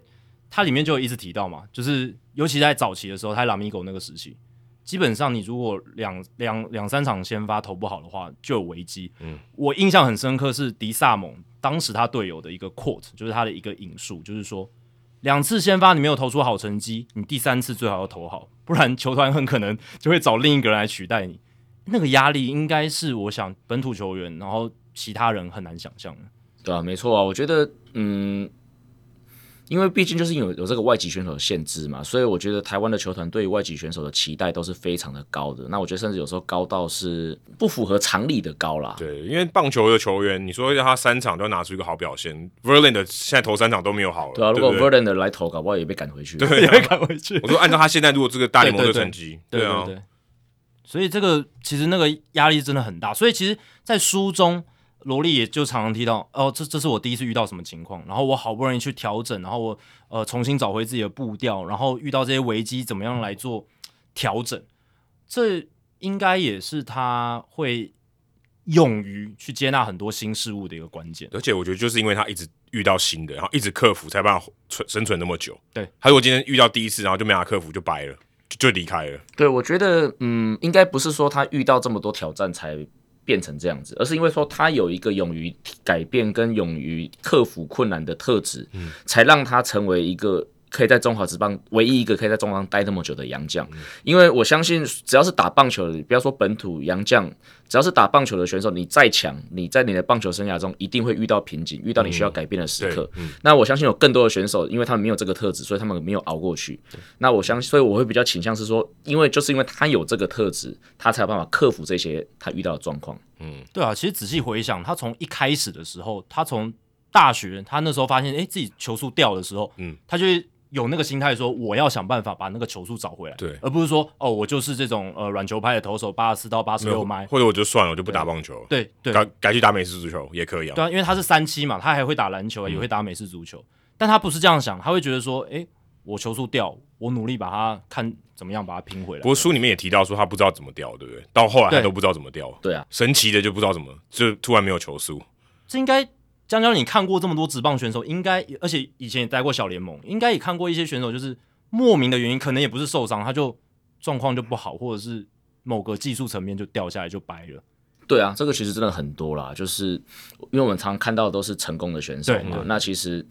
棒球是个失败的运动啊，这个不是只是说说，这是这是真实发生的，就是包括我们台湾也是啊，我其实很我很不喜欢台湾。特别是网络的文化，就是说常常看到旅美选手打不好，然后就、就是就算他们是失败，可是你要知道，对我们看到大谷翔平，我们看不要说大谷翔平了，我们看到任何一个你在电视上，即使是大联盟第二十六个人，嗯，他都是花了多少的努力才站到那个位置，然后有成千上万人是以他们的标准是所谓呃失败的，嗯，但是其实这个就不是，就是这就是这么难的一个运动，有更多的人就是因为各种原因，可能突然失速，或或真的就是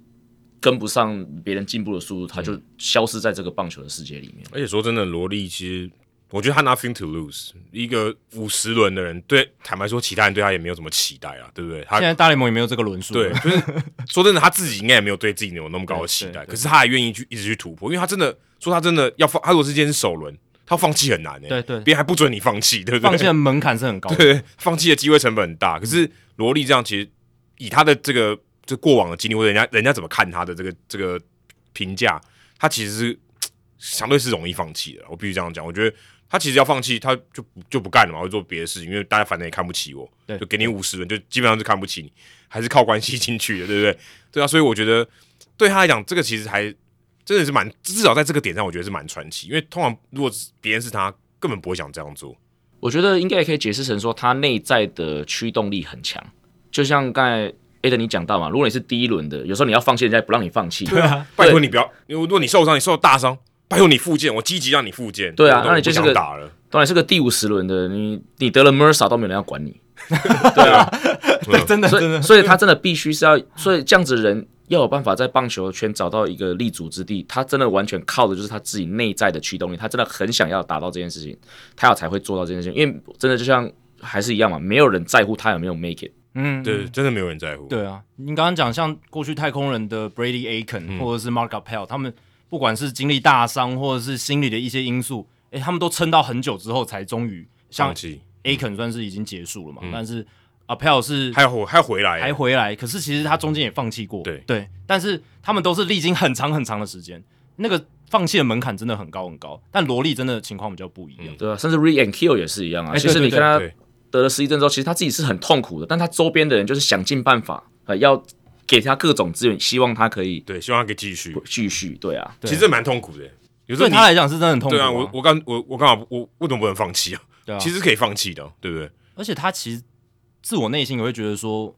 我以前那么好，对不对？那突然变成这样，也不是我愿意的，对对对会有那种内心的一个纠结这样子。那萝莉，我是觉得其实他更不容易的点是，你就杨绛的标准，他都是当年来的时候他是比较低标的，因为他二 A 才投了七局。这这基基本上都没有。其实中职很多洋将都是三 A 大联盟都有都有上去过的，甚至长期在三 A 的都有。现在台湾基本上很难找没有完全没有大联盟资历的，啊完全没有的。我说零，就对对对连德保拉也投过一场嘛，对啊，对，也算有，你说兄弟最近的金安 Nick Kingham，、哦诶他也有大联盟初登板表现多好，超强的。对啊。但我觉得罗莉当年来，他真的是在独联投了很久，然后大联盟的资历，应该说美国职棒的资历，二 A 短短的几局，嗯。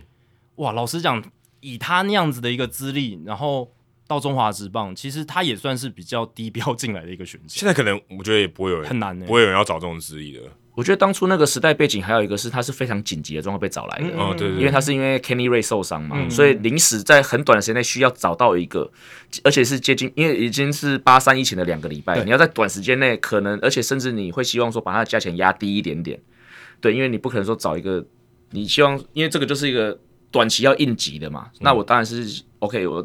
低成本去找一个来挡看看，嗯，这样子的心态，所以才可能会才招才让罗莉有这样的机会。而。且还刚好在赌盟，比较容易买断，相对比较容易买断。他如果是小联盟球员，其实有点难买断。对嗯，不过以他五十轮，然后如果他还是小联盟的话，然后投出那样成绩，要要结束合约应该也蛮容易的，对，也是蛮容易的。对啊，那其实这本书里面也谈到说，诶，罗莉真的来到中职之后，有一个很强调的点，就是他跟异乡的这些外籍的队友，嗯哦，非常的相呃相相处是非常非常的重要，而且其实这本书里面着重了很多点在这边，可以想见，在访谈过程中，罗莉应该是谈了非常多，诶，不管是这个利猛啦，不管是希克啦，这些他过去的这些队友，他应该花了很多的描述在他们身上哦。其实罗莉在他真的认为说外一个外籍选手在异乡打拼哦，那其他跟外其他外籍选手的关系就真的非常的重要，因为毕竟这个我也可以体会，因为我当初在小联盟的时候有也有带到台湾选手嘛，那就是小熊队那时候一次签了三个选，就是签了品杰耀林跟王子安嘛，那其实我也看到了，就是我们的台湾选手在外地，那他们也就是三个人呃一起来自台湾，然后在异乡打拼，那三个人就是互相扶持。哦，所以我也看到了那样子的的那样的那种嗯互相照顾的关系。那我相信杨绛来到台湾之后，应该也是蛮类似的关系。那甚至像那你讲到像利猛，那另外二零一六年另外杨绛是蓝斯否，蓝斯否对首先我也蛮刻意，这个也是我有稍微刻意去设计这个问题，嗯因为因为我那时候那年我们打冠军嘛，然后其实我们有我们也是日月相处在一起，包括三个洋将吧，包括我这边跟一些其他的朋友们，所以我知道他们的感情是非常的好。就像我之前我后来有一年、哦我们打冠军那年的 off season，我有带几个朋友去，带几个同事就是去美国拜访他们，嗯嗯然后拜访利蒙，然后那时候也是利蒙、罗莉兰斯伯全部就是一起又出现。哦，对，所以你就知道说这三个人感情是真真的非常的好。他们住在一起，他们是住在附近的吗？不是，他们全部住在，全部在亚利桑那。哦，OK 对，对，其实真的感觉是黏在一起那种那种紧密的程度。有点像，有点像好像一起留学的，好像在留学的时候认识的朋友。对对对对呃对，有那种感觉。因为张教练你有在小联盟体系待过，然后后来在中职球员服务。那你自己在中职球团服务的时候，你观察这些来来去去的洋将，因为中职的洋将如过江之鲫，真的是过江之鲫，超多超多，对对，真的有过江哦，对 对对。经过这个江哦，过了太平洋。不是啊，是过江教练这啊，个江江，江也是 太平洋，江教练江也是。好，那在这个相处这么多洋将的过程当中，是所有人都那么像呃萝莉这样好亲近，还是说其实也有一些人是比较不好相处还？是萝莉其实也没有那么好亲近。对啊，就是可以分分享一下你的这个跟杨绛相处的一些经验。嗯，跟杨绛相处来，是跟本土选手相处来也是差不多，因为讲在人就是人，你不能说哦杨绛就是一定都是这个个性，嗯，然后本土选手就全部都是一个个性，嗯因为一样是本土选手，你也会有 A 跟 B 的个性也是不一样嘛。泰国米就养泰国人，台湾米养台湾人，没有了，一样米还是养白种人。白种人。对，所以所以洋将其实当然都会也会有各种不同的个性啦。那当然，大部分的洋将相处起来都不会有太大的问题啦。那你如果讲萝莉的话，其实当初萝莉来台湾，应该说萝莉来义大第一年的时候，我们对他的第一印象是这个人非常内向，他几乎除了工作之外的部分，你很少看到他去主动找人聊天，嗯即使他知道我们都会讲英文。是是是，后来一是一直到希克也回到义大的时候，那因为他有在他有在书中提到，他跟希克在前一年在韩国就培养了非常好的感情嘛，对，所以后来希克又回到义大之后，他们两个看萝莉才感觉比较是呃敞开他的心胸，然后开始比较自在一点。对比较自在一点点。然后我记得那时候呃我们的教练大威哦也有跟罗莉开玩笑说，哦，在希克来之前我都不知道你会讲话，欸所以其实这样讲起来，我觉得这样可能有点武断，但是其实罗莉并不是非常好相处的，对不对？就并不是说，哎、好像来容易跟大家亲近，或是他非常他人可以也许是不是那么开他朗，很想他很 nice，对，就是相对比较内向跟对内敛。对对对对，哦，可是是比较内向的性格，这样子的人到国外是好好生存的吗？不过很有趣的一点是，当初是这样子，可是一旦他跟大家混熟之后，其实他的个性后来就慢慢跑出来了。哦，是，对，OK，所以他可能他破冰比较比较大的门槛，对对对对。对，他可能破冰需要一些催化剂，像希克这样的催化剂，或是不管是哪个团体里面，可能有一个人先引导他，或是诶带着他，就是跟其他人混熟了，诶他比较轻松的那一面出来之后，就会跟大家打对啊，就像 Adam，我跟你也是脸书好友很久了之后，我们才会变得比较好啊。哦，可是那是因你还退，为有真的你还退追过我啊？对，可是那是因为那个呃有实体的互动过嘛，对啊，对对就是有一起搭档所的时候，以我觉得要有个契机啊。没错因为很多时候你说人跟人，如果说真的就是，也许刚认识，那是没有一个契机的话，其实就是会保持的比较君子之交的部分。但是哦如果一旦那个冰破了之后，其实搞不好真正的个性就会跑出来。不过我觉得，因为可能萝莉她就是他的生涯，职业生涯也去了很多队嘛，他也是辗转到了各种不同的队，然后加上他的个性也比较内向的话，就像转学生嘛，你到新的学校，你通常会，如果你比较内向的话，其实你很难交到新的朋友，你可能就因为你而且你常常这样做，可能变成一种你的习惯，就是我反正我到新的环境，我就先武装自己，我先很安静，对不对？我把我事情做好就好了。不过现在回想起来，也有可能是因为呃他在韩国的那段不顺遂，多少多少还是在他刚回到台湾之后有稍微影响到他。哦 OK，对不过这段我是没有跟他证实过，只是我现在想起来那个时序，有可能是这样。OK，也有可能对啊，有可能他觉得我在另外一个国家可能不是那么容易被接纳的，所以他到台湾可能也许还有一些阴影吧。对，而且呃，韩职那一段书中有稍微提到了，详细大家可以看，但里面有提到一点，就是一些韩职球员他们这种比较羞辱性的惩罚哦，就是那种对打屁股什么之类的，就是很奇怪的一些惩罚，也我觉得会对他呃，对于亚洲职棒的印象会当时啊会造成一些负面的一些印象。这还不是什么三四十年前诶、对啊，十年前而已这这才十年前，还是现代还。蛮新的一个事情哎、老嘿，这不是棒嘞，这不是说 Jacky 你今天不乖哦，我要打你屁股，不是这种哦，不是这种说我只要惩罚你，他是真的打屁股、欸，而且也不是国小生、国中生，是职业棒球，对啊，承认。就叫你罚跑个一百圈，我觉得这还比较合理一点嘛。打屁股很很不合理，奇怪，我觉得很不合合理，对啊，而且确实哦，就是这些东西会让身处在那个团队的人感觉到一些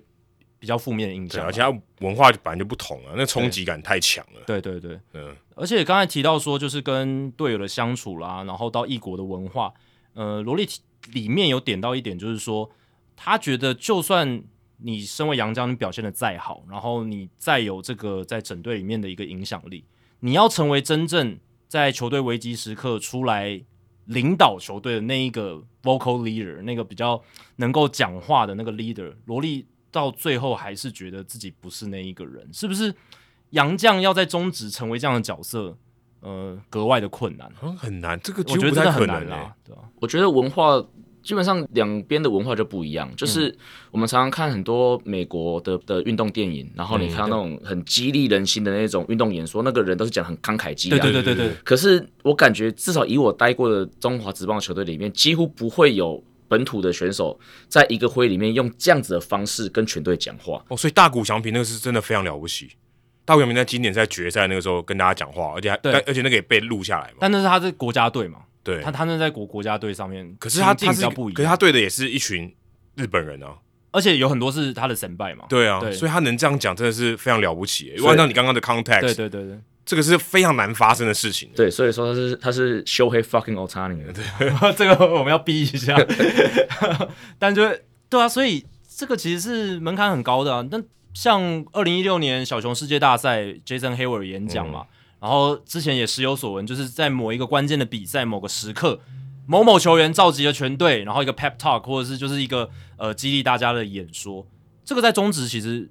很少发生，连本土球员也没有。会有球员会议，嗯，但是我的感觉是比较当然大家也会讲自己的感受，但是比较不会用这么激烈的情绪。哦，就不像电影里面拍那种。对，就比较可能，对啊，可能我觉得跟台湾人的民族性就是比较含蓄，嗯，就是你对我们可以讲感受，但是不要用这么激烈的情绪表达。哎、不会，有人去教会，有些就会这样，对不对？有些教会他牧师在讲的时候，就是很像很激昂那种感觉，嗯有点有点类似嘛。其实他都是希望唤起你的一些信仰，或是你的内心的一些欲望嘛，或者说，哎、你要相信神或什么这种之类的。那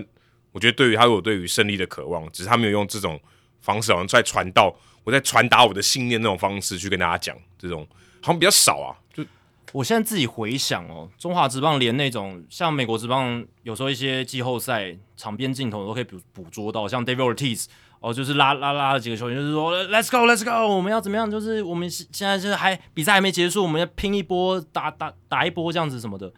中华职棒好像连这种场边的一些有一个 leader 的球员，然后这样带领大家这样子喊一个口号，那那种好像也比较少，对不对？我觉得好像陈杰宪有哎、对不对？陈杰宪算是这种的，会喊口号，可是我觉得，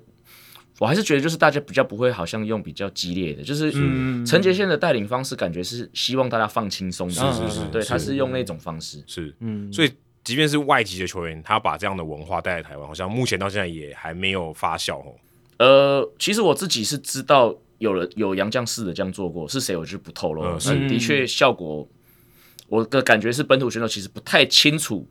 发生什么事？这个选手想要表达什么。OK，、哦，OK OK，所以还是有一些文化隔阂。我觉得应该有，是有一些隔阂，就是那个选手他想要达到的目的，本土球员不一定 get 得到。所以其实就像这样讲，罗莉他如果真的在他的球队里面做真的这样子外在的影响力，除了这个本身的这种渗透或局促的贡献以外，他真的要发挥这样的影响力，他可能只能用他的行动、他的言语，或是他要感染队友是比较难的。那另外一个，我觉得也跟罗莉本身的性格有关系啦。是是是刚才就有提到他本身就是一个比较内敛的选手，是所以说你要他就是 ra ra 这样子，我是觉得比较困难。他本身就是比较希望说把自己要求好的这种选手。嗯嗯，好，那我们接下来进到比较 spicy 的环节，有一点香料的环节，我大家已经听了大概大概快一个小时才听到这里。当然，其实呃，跟洪总的事情，其实很多媒体都很好奇嘛，然后也有很多媒体把这段诶揭露出来，这个大家讨论的这个程度都非常高。但我们首先想要先问江教练，有没有一些内容是诶你本来想要写，但是最后没能放进去，或者是诶最后不管什么样的因素，有一些内容被拿掉等等这一类的东西，当然。呃江教练，你可以保留你自己的这个判断的余地啦，有哪些 讲可以讲，哪些不可以讲，或是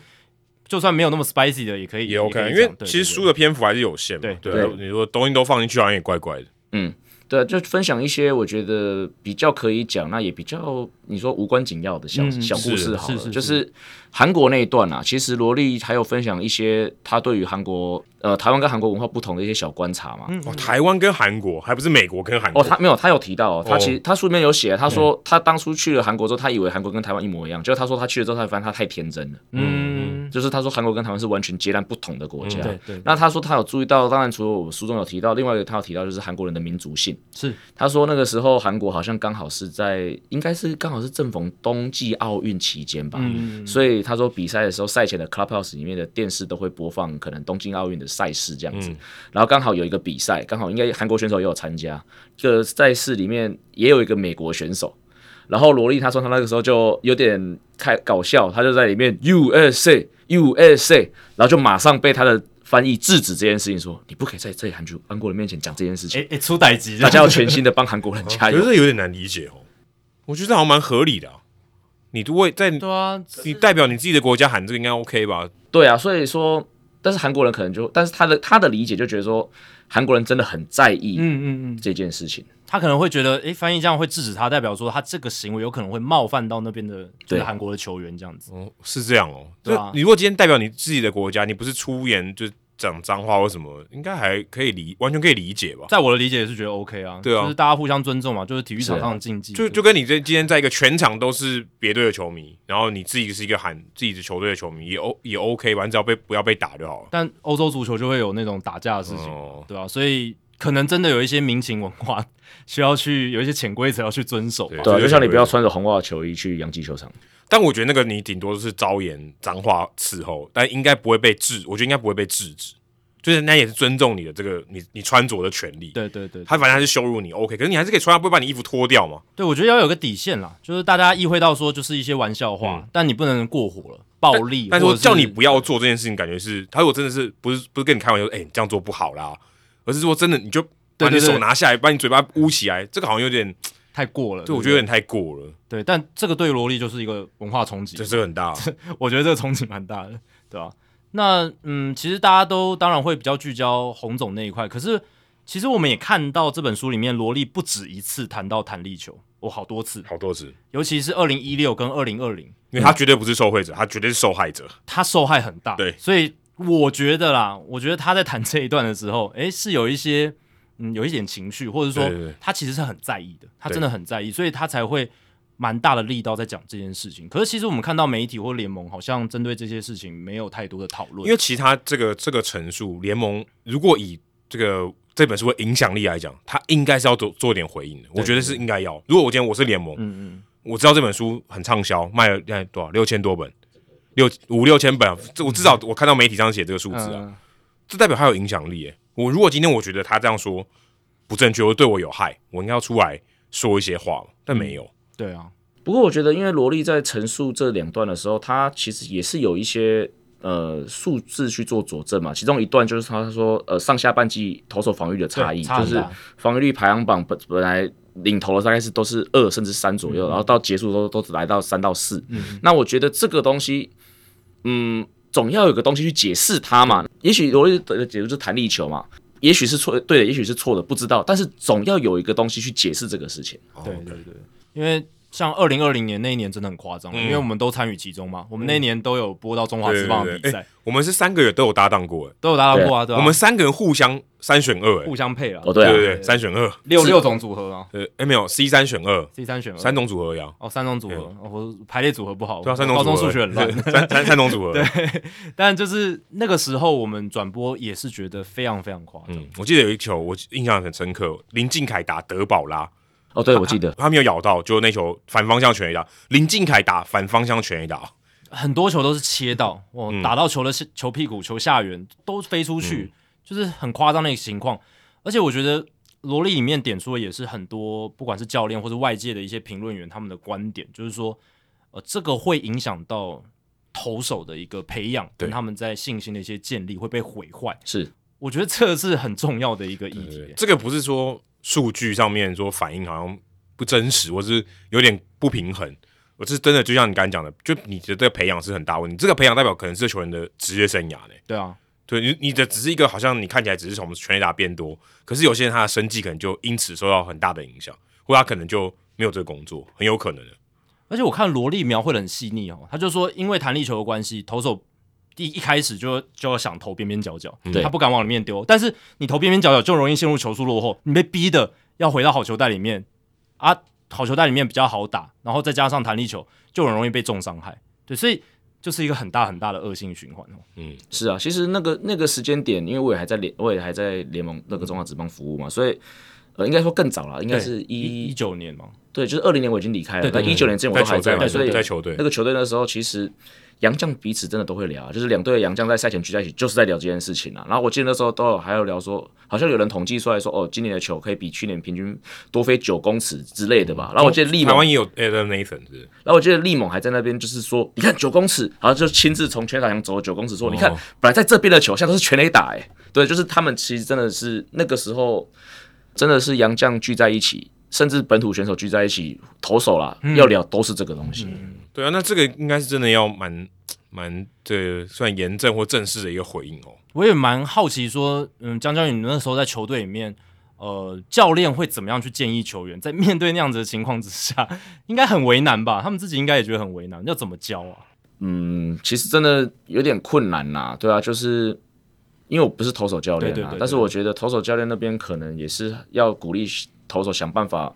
把重把专注力放在自己身上，嗯，专注于投出更好品质的球，对啊，因为很多时候结果不能控制嘛，嗯，对啊，对啊，所以其实，嗯，洪总那个事情会受到很大的关注，但我们其实也觉得弹力球这个事情，呃，也要同等的一个关注了。对，我觉得啊他他有以他的这个影响力，我觉得讲出这件事情是需要受到重视。对啊。不过我觉得，因为相较之下，弹力球这件事情嗯，应该是许多球迷都已经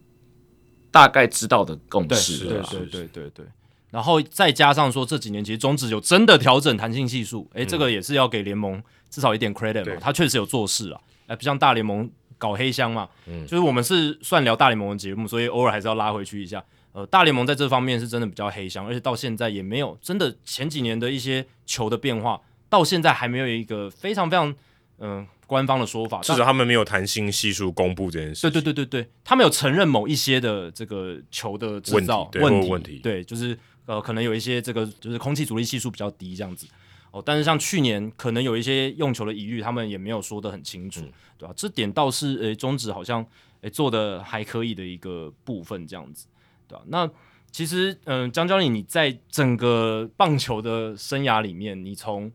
一开始自己打球，然后呢再到当教练，然后再到现在有点像是进入媒体圈，当球评、当 podcaster，哦，角色转换，现在甚至到、呃已经开始写书了，文字了，嗯呃文文字这一块，那你自己在觉得说你的这个棒球工作的经历，哪一种是最还是让你觉得最喜欢的？只是呃，比如说，如可你有可能最喜欢球队，但你只是现在角色转换，你没办法回，还没办法回去。然后现在还是在球队里面啊，还算是在球队啊，在新北和联啊。哦，对了，对对对，但不是职棒嘛，就是不是中华职棒。对，那我们也好奇说，你自己对这些不同的角色的一些转换，然后你自己还是最向往哪一哪一哪哪一个领域这样子？嗯，教练一定是最熟悉的，嗯因为是我从大学毕业就一路做到现在，这是最熟悉的工作。那如果真的要选一个我现在最向往的，或者说从中得到最多乐趣的工作，应该是球评。哦，对，因为嗯，我很喜，其实之前就讲过，我很喜欢分享，那我也很喜欢看球，嗯。那可以边看球然后边分享给别人听我的想法，这件事情对我来说是不像，简直是不像是在工作，还可以赚钱。还可以赚钱，嗯，对，对，所以对这件事情来说，真的不像是在工作，对啊，其实跟江教练搭配，就能够体会他讲这句话的意思了，就是他真的很享受了，就是能够做自己喜欢做的事情，然后分享自己的观点，然后同时又是看着自己最喜欢的棒球。嗯。对。我自己个人其实也很喜欢跟江教练搭配嘛，因为基本上就是你江教练也蛮幽默的，嗯。然后也会会可以在转播中加一些笑料，而且呃重重点是频率很合了。哎，你跟他有播过中华之中中文的吗？呃有有有有有。就魏魏全龙的比赛哦对对对对有播过对对六月还会有，对，之后还会有，对对对对，所以就是有幽默感，然后也可以聊频率相同的话题，是，可以呃加入一些大联盟时事的讨论，当然中职时事话题的讨论也可以来聊这样子，所以整个搭配的过程中就是诶蛮流畅的。你现你现在只有没有跟他播过大联盟，对不对？诶哎，好像没有。大联盟还没有，大联盟还没有。大联盟还没有。但相信你播过英文的中职，也播过 U 十八对。对。中文的，然后也播过中文的中华职棒。诶 U 二三有没有啊 U 二三没有，U 二三没有，对对 U 二三 U 二三他跟我跟播 Adam 的，播英文的啊？对对对对对对对对，那个我觉得那个比较像客座，对，他的那个叫做课他们有领薪水，cameo，对，对对 cameo，对对对对啊，江教练你自己觉得，嗯，转播中华职棒跟转播美国职棒，尤其今年啦，我们我们我跟 Allen 都分享过自己的观点了嘛，嗯，也来问问江教练，因为江教练这个赛季也是美职、中职都有播，比赛节奏这件事情，我相信大家都一直在讲对。啊。萝莉跟我两个都非常喜欢今年的这个比赛节奏的改变，哦，萝莉也喜欢，萝莉也很喜欢。罗莉。也算快的，然后我跟他说，萝莉算很可没有快投球节奏但是你要呃，但是我我问他一个问题，我说，那如果是以投手的身份，你喜欢吗？嗯。他就想了一下，嗯但是必须说，以观众的身份，他非常喜欢这种很紧凑的节奏，嗯。是。然后看完比赛还可以悠闲的吃个饭，这种这种感觉。对，那我自己本身当然以以工作者的角度来说，当然是很舒服啊，就是比赛节奏很明快，然后在最现实就是你可以。就像罗莉讲的嘛，你工作完之后，也许还可以吃个饭，还可以很悠闲的有一些自己的时间。对啊，就像我上礼拜大都那场比赛十比七嘛，打了三个小时就觉得好久。嗯，对，但是其实那个如果以以往来说，就只是一个很标准的比赛。对对对，对啊，那讲点比较不一样的是，我觉得两两种比赛的准备也不太一样。因为中华职棒的话，刚好提到它相关的一些可以查的进阶数据，或者甚至就是数据本身，跟美国职棒比起来，的确是没有这么完整。对，所以很多时候必须要仰赖，当然可能一部分是我自己过去跟一些选手的关系，比如说像现在今天播聊都是魏全龙的比赛嘛，那 Jacky 你有看到嘛，就是都会去找郭胜安教练拉迪赛啊，对对对，就会比较仰赖这些比较实际的去跟选手或跟教练的、的聊天，去获取一些更多的资所以如果进一步的资讯。所以如果你没有到现场，就差很多了。对对如果是如果是中华职棒是，对。另外一个就是我觉得中华职棒呃未来的通告线都是大概一个月敲一次嘛，嗯，然后就会说哦你要播哪几场，那我知道当我知道要播哪些场次或哪些队伍的时候，我在大概那前一两个礼拜，我就会很专注的去看我要播的球队的一个比赛，嗯，对啊、而且今年又很方便嘛，因为未来的卫选比赛全部在 YouTube 上面，对对，可以直免费直播，对，所以就是一直有在，所以所以中华职棒你就是真的比较需要去实际，包括实际的跟教练跟球员聊天，或者至少你要实际的去看球队的比赛。嗯，那大联盟的话，当然你很难，第一个你也很难去跟球员跟教练聊天，那第二个甚至你也很难去看到，比如说我知道我明天要播大队跟洛基，那大队当然我眼睛闭着都可以播，但是洛基的话，你说眼睛闭着太难播。了。眼睛闭着我可以没有，我可以收现场的 live feed 的声音。啊，对对对对对对对对对 也是可以，哇塞，硬要扯，但是但是洛基对我来说就是一个相对陌生的球队。那你也很难说 OK，我在我我也很难说 OK，我在我礼拜天要播洛基，然后我想办法在这个礼拜前去看洛基的比赛，在台湾哪里看，对不对？当然 MLB TV 可以，可是哎、我没有买，但是、所以说。就变成说，变成说就很仰赖呃，刚刚有提到查资料的能力，尤其是现今年这这个比赛节奏，如果很快速的查出资料，就很就很重要。嗯，我相信两位应该也有经验嘛，就是特别在换投手的时候，你换来一个每队牛棚都一直在换来换去，对，那你要在很快的时间内找到从 baseball 扫棒找到那个选手的名字，然后才知道说他的球种是什么。很多时候你找到这个东西，他已经投三颗球投完了。那你查的太慢了。对，所以没有，所以我的意思是说，就是今年比去年比起来，这个动作必须要再更精简、更快。对，或者说你有更多东西是直接 on top of your mind，就是你必须要马上就知道了，你甚至不用查了，就大概知道百分之多少的东西是你不用看你就会知道的。没有啊，当然，如果是没有，当然如果是先发投或主力选手，这个是没有太大问题。所以我刚才提到，就是说，特别是尤其在 mid inning 那些 reliever 的时候，对，那个很多人，对对啊。对对，很一场比赛也有五六个。因为老实讲，我们真的没办法，那个呃二二十六人的名单两队，然后全部每个人都全部查出来，这这个时间投投，我觉得不可能，而且而且如而不符合效益且如果真的有人这样做，我一定说他很笨，对，其实不太符合效，对，不太符合效益，因为你因为你绝大多数人都不会上，对对对对对，那你就是等于白做，你力气花在错的地方。对，真的其实有点白费力气啊，就不需要这样子。因为是有一些优先顺序的嘛，对先发投手、先发的这些打者，你应该要花更多的力道去找他们一些，而且我觉得比例上也是这样子，因为那些重要的选手，大家才有重要性，你才会愿意多了解他。如果那些都是他上来打个一两场比赛就下去，你对他了解其实很多，其实意义也不是很大。坦白说也不是很大，因为可能也没人想了解他们之类的，当然有点现实，可是事实上就是如此。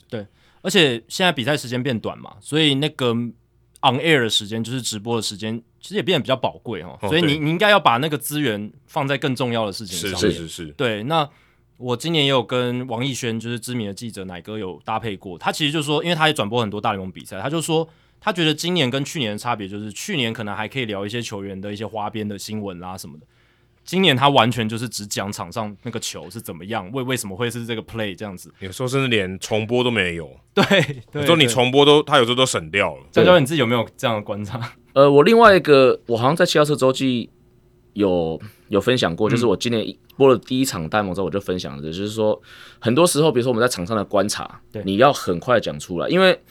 比如说我们会讨论配球，或比如说你觉得他下球会来个 high fastball，、对，那很多时候你可以。我我有那个直觉，我想到有可能，但是可能去年的时候，你可能还在心里再多想两次说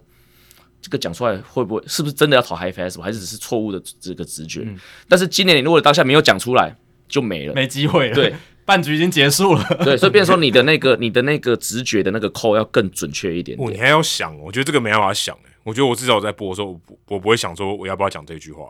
我觉得可以讲就有讲了，就是不会我这个东西不会 hold back。有，因为这个比较像是预测型的东西。是，对，预但是如果你当下觉得有这个感觉，你其实讲出来，我觉得应该就 OK 吧。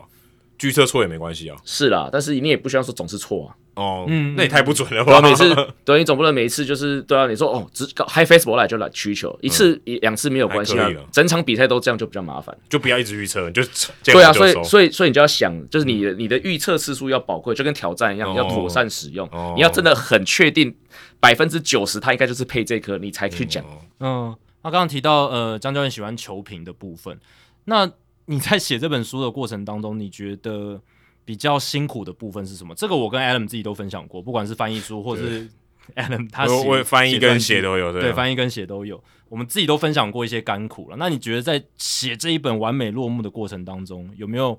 让你觉得哇，就是不想再来一次的。对不想再来一次，或者觉得哇过程中真的有点痛苦啦，有点想要放弃啦，不管呃什么样的一些挫折，还是你都没有，那也太好了吧？呃，应该就是说实际上要花的时间吧，嗯实际上投入的时间成本是真的蛮大的，而且因为刚才有提到，呃，这本书其实当初在排这个时程的时候是排的比较紧的，对对。对，所以那个时候那种就是赶稿的压力真的蛮大的，所以而且我又自认说我是一个有一点点过动症的人，哦，所以我很静不下我很难静下来，嗯嗯或者即使我坐在那边，我也常常莫名其妙，我的那个心就飘到其他的事情去了，然后才突然又把再再再才能把它抓回来。所以对我来说，呃，写书这件事情其实最困难的应该是就是实际的花时间跟专注在这件事情上面。嗯，通常你要开始写作的时候，你是会排一个时间的空档，比如说一个晚上、一个下午、一个早上，然后就说我那段时间我就是专心做这件事，还是说你是用比较零碎的时间来处理这些事情？因为我白天都还是有正，教练还是有的工作还是有教练的工作嘛，而且其实写书的那段时间有很有一部分的时间是跟我们那时候的爆米花联赛是重叠的，嗯。所以很多时候是呃早上比赛，然后可能下午休息一下，然后晚上跟萝莉访谈，然后访谈完，我会喜欢先就先着手开始写，不一定会写，不一定会在那个晚上写完，嗯，因为访谈完通常已经十一点半十快十二点，嗯，我会想办法至少先动笔，对，然后接下然后可能接下来会想办法在接下来两三天当中，至少把所有的访谈内容整理成文字，嗯，对，这个会是第一道工。我我觉得你这个做的很好，因为我就没有这样做，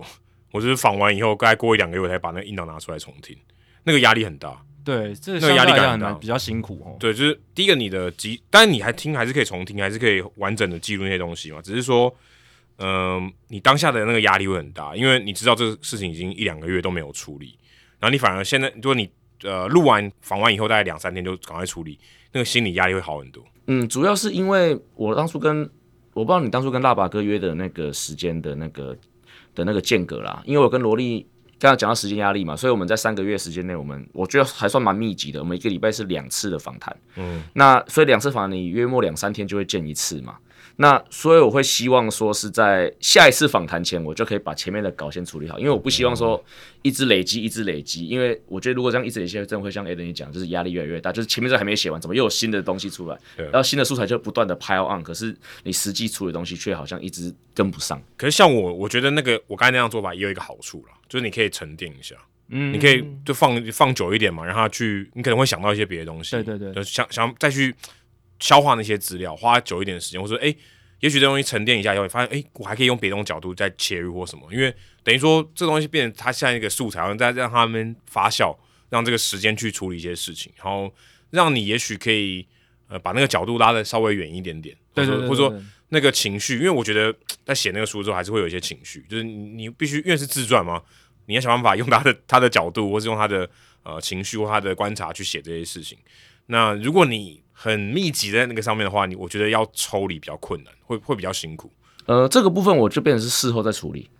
就是说我把所有的，我就是希望是在每个访谈之前，很快的把它转化成文字稿。嗯，可是在我所有的访谈做完之后，我给自己大概休了应该是几天的时间，然后我又从第一章开始，然后重新的去，就像你讲做刚才你所说的那种整理的动作，嗯。就是那那时候其实的确就像你讲的，就是说你去看你当初，因为我全部写完之后再回去看第一章，其实第一已经距离我写第一章的时候已经大概又过了快两个月，嗯，所以那时候的确看就是完全是用不一样的心情，甚至大部分时候就觉得说写就会觉得自己写的东西好像很不漂亮，嗯，因为那个就只是因为第一次写的时候就你就是很单纯的把一个访谈内容整理成中文而已，对对对对。并不是有任何的写作的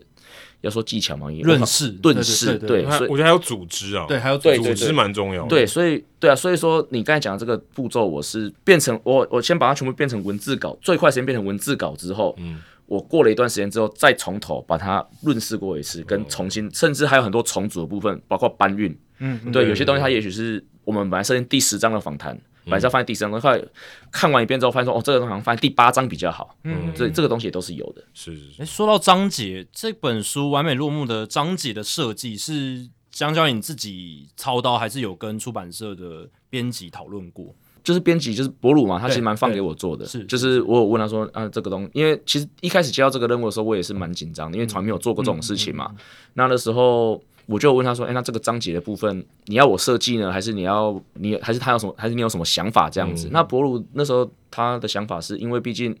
萝莉跟我是比较。熟悉的，那我也比较知道萝莉的一些可能心路历程或很多他经历过的事情。他希望说由我去设计这些章节，所以当初是我先设计，嗯然后设计完之后，我是给萝莉看过，嗯，跟他说 OK，我们可能会先聊哪一些东西，然后大概会有哪些东西。那他看过他。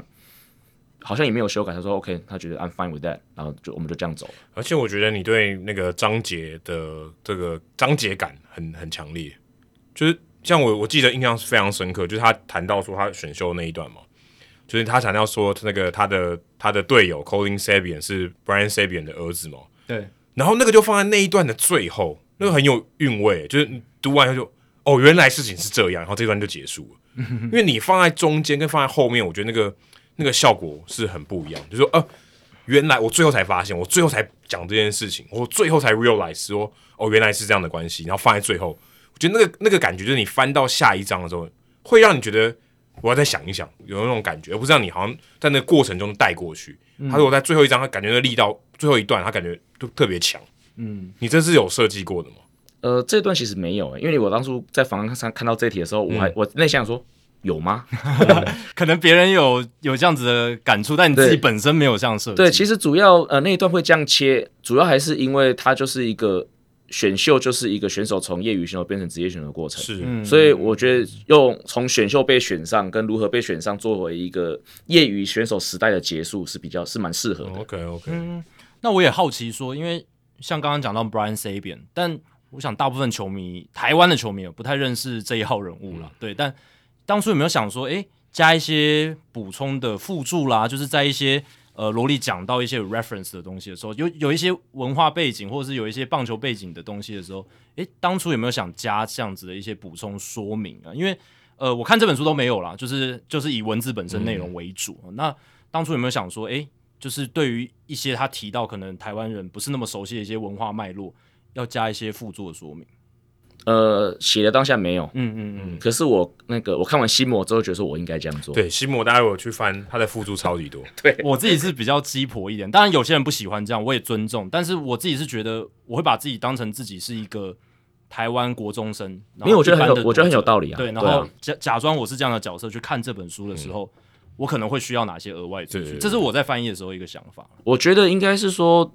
嗯，这个部分可能真的是我当初也许也真的没那么有经验啦，所以可能没有办法以一个读者的角度去思考说，也许我需要提供他们怎么样的资讯。嗯，对，那可能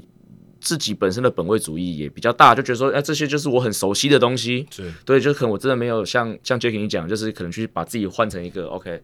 对于美国职棒没有那么熟悉的人的角度去做这件事情，所以就像我讲，我看完《西摩》之后发现说，对我我好像早该这么做。不不过我觉得这个取向是不太一样，嗯就是你希望呈现这个故事，还是你希望多给这些读者多一些其他的资讯，他更了解整个故事。我觉得这个取向，我觉得稍微比较不一样，有点像说你今天看电影嘛，电影有时候它下面也会附注嘛，对对对对，说哦这是什么时候，对不对？那这个它稍微有一些注注释。可是看，如果你今天就想要很流畅的看过去，也许这些东西可能对你来讲不是这么重要，呃，我觉得没有那些东西不影响我所说的故事，你还是看得懂这些故事那就。OK 了。但是我觉得如果有那些东西的话，呃，有一些人他想要更深入的，他就有办法去获取这些资讯。是就是我觉得这些附注的这种附注说明的部分，的确啊，就是我相信很多人不会不会去读那个东西。嗯嗯，但是如果有人会因为想要去读这个，那也许它就有存在的价值。是是是，对啊，因为像我跟 Adam 读到那一段谈到 Brian Sabian，我马上说这一号人物不得了，对不对？没有，我看到他上面写说他写他的队友是 Colin Sabian，我还没看到下面我就知道他要讲什么。了。对啊，我就先刻意讲说，OK，我有个队友叫 Colin Sabian，那我的假设就是说不会有太多人知道 Sabian 这个姓是谁，那所以我在后面才写说，哦，他是 Brian 的，他爸爸是谁？对，可是你先我我可以我可以一开始就写说，哦，我的爸爸，我的我的队友是巨人队总管的儿子，嗯我也可以这样写。可是我的呈现方式是说，我有个队友叫 Colin Sabian，对对对，反过来，所以这个我觉得看得出来，江教练他在写东西的时候，他是有在思考的。对，因为这东西绝对不是萝莉直接这样讲嘛，我不知道他讲的顺序是不是这样，可是这代表说你有去重组这个架构，去让人家觉得诶读起来是有一些味道。我觉得这个是我们有在写作的人会觉得这东西是蛮，我觉得是蛮重要的，就是让你读起来的情绪的起伏，或者你对这件事情的了解的方向，那个切入的角度是不同的，是是值得玩味，看得出来用心的地方应该这样讲，就是它东西是有设计过的。对啊，而且章节的编排其实我也看得出来巧思啦，就是说前面就是萝莉的棒球生涯，然后到中间就是他的家人、他的朋友这些东西，然后到最后就是一些比较花边，就是你刚刚讲到访谈聊，诶，对台湾哪些城市有有印象啦，旅游的经验，比较跟主轴没有直接关联。对对对，稍微比较轻松一些话题，这样子的一个编排，其实我觉得读读起来也是有这种。轻重有分的感觉，因为棒球生涯是最重要的，对，没错。然后再来是他的家人，然后再再来是就是一些花边。这四个字我觉得超好的，我是我写书这段时间，我从来没想过这轻重有别，轻重有分。你刚讲轻重有分的，轻重有序，轻重，我觉得这很重要，诶，代表说你知道什么是重要的，嗯，你不能把重要的跟不重要的、相对不重要的都都都弄在一起。对啊，那就就读起来会很流畅，东一点西一点，东一点西一点。对啊，但趴开始的时候我们是这样嘛，对。但是 读书的时候，我就是写成文字的时候，我觉得可能就比较不适合这样，就读起来有点痛苦。嗯，当初在设计这个章节的时候，我这边比较有刻意在做的是。前面当然很明显就是照时序在走，对对对对。那但是我觉得写到后面，包括他开始要做出一些比较艰难的决定，包括退休，嗯，那甚至到实际的要退休，然后到这个退休的仪式，包括呃富邦球团队他做的这一切，跟他的家人这个决定，我觉得这边是比较沉重的，嗯嗯。所以那时候我就想说，那我不希望这么多沉重的章节。连续的放在一起，哦，所以我才在中间穿插了一些比较轻松的部分。OK，对，这也是有设计过，那不错哎。对啊，就是家人那一段对他来讲，就是应该是很享受的一段嘛。但那同时，其实疫情那段时间，呃，不能跟家人相处到，哦，那对他来讲也是一个很大的打击，而且甚至你可以说，真的是。呃，把他推向退休的一个很重要的一个因素啦，对吧？所以确实哦，这本书里面有一些嗯章节安排上的巧思哦，大家也可以再去仔细的玩味一下。那这本《完美落幕》算是台湾有史以来第一本杨绛的自传，然后是以中文来出版。啊，江教，你觉得这本书的问世可以给从业人员或是球迷什么样的一些影响哦，或者是能带来什么样的一些改变？包括这本书，甚至包括罗莉整个在中华职棒的生涯，它会让可能中华职棒的球团去重新审视或重新去思考，他们可以跟杨绛建立怎么样的关系。嗯，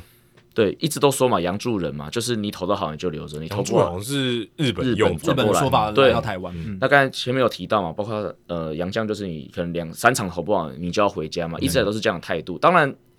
这个残酷部分，这个绝对不可能没有，因为这个职业棒球它就是很现实、很残酷。但是我觉得，对于那些真的投的很好，而且在个性上面、在配合度上面也够高的洋将，嗯，我真的觉得可能会让中华职棒的球团去认真思考，说对啊，要怎么样跟他建立一个更长期、然后更好的一个关系，更像人的关系。对，我觉得更像人，没错，嗯嗯，对啊，因为其实虽然到萝莉生涯的尾声，就是有这个萝莉条款嘛。但感觉我自己感觉啦，就是书中有提到这个条款是怎么催生的。我自己还是觉得，它就是因为这个人而产生的一个条款，而不是为了说整个洋将群体的福祉而产生的一个条款。他的 对这个精神没有那么伟大。对对对对。不过罗莉自己本身对于罗莉条款，他在书中也有讲，他最近也都一直有提到，他说他对于富邦很愿意去推动罗莉条款这件事情，他是很感激，因为他觉得这个这个除了说当然球团跟他会得利之外，他觉得。呃，富邦球团愿意去这么推动，也表示这是富邦球团对他这个人的肯定，也这也是没错。对，其实我觉得这一点是值得肯定的。只是说，我觉得在一个比较，如果是更健全的制度底下，应该是由球员工会来主导这个东西，然后去跟资方来协商，然后帮杨将争取到这个权益。对，那。嗯，这一次我是觉得有点可惜，还是说就是在当然富富邦的这个举动，我觉得还是算是慢慢的有把这个呃好的制度往前推进哦。但是呃，当然觉得还有进步的空间，这是我自己觉得。第一个年限就很离谱，啊坦白说还是很离谱了。就是这对大家来讲，其实没有什么诱因呢。我觉得因为它太远了嘛，对不对？就像说你今天考试都考二三十分，妈妈说你考九十分，我给你奖励，考根本考不到，对不对？这这对我来讲太远了。嗯，现在你说杨绛能待个五年？就稀有动物了吧？其实你从书中的描述，其实要待待满一两年的都都很两年都很难对啊，对啊，对啊。你说德保拉、五夺这种凤毛麟角，真的真的超少。超级超级少，对啊，你看德保拉进到中指之后，中职换了多少洋将？各队加起来，对啊，有没有三四十个？搞不好可能不止。如果加上霹雳，加上 T One 的话，可能都两百多人了，对不对？来来去去的洋将。对，那我觉得也许萝莉条款另外一个可能的发展就是说，也许球队会开始找更年轻的洋将。嗯，对对对对对对，我从从年轻开始栽培也。许我们出现台湾会出现我们自己的 Carter Stewart 也有可能。哦，对对对对对优马啊这种，对啊。但他蛮普的啦，对对对，就是如果实力够好的话，能够待得够久，对他待不久。对对对，之前不是那个台钢说要找玉成型洋将，嗯，对不对？有考虑这个就，像张玉成这样的洋将，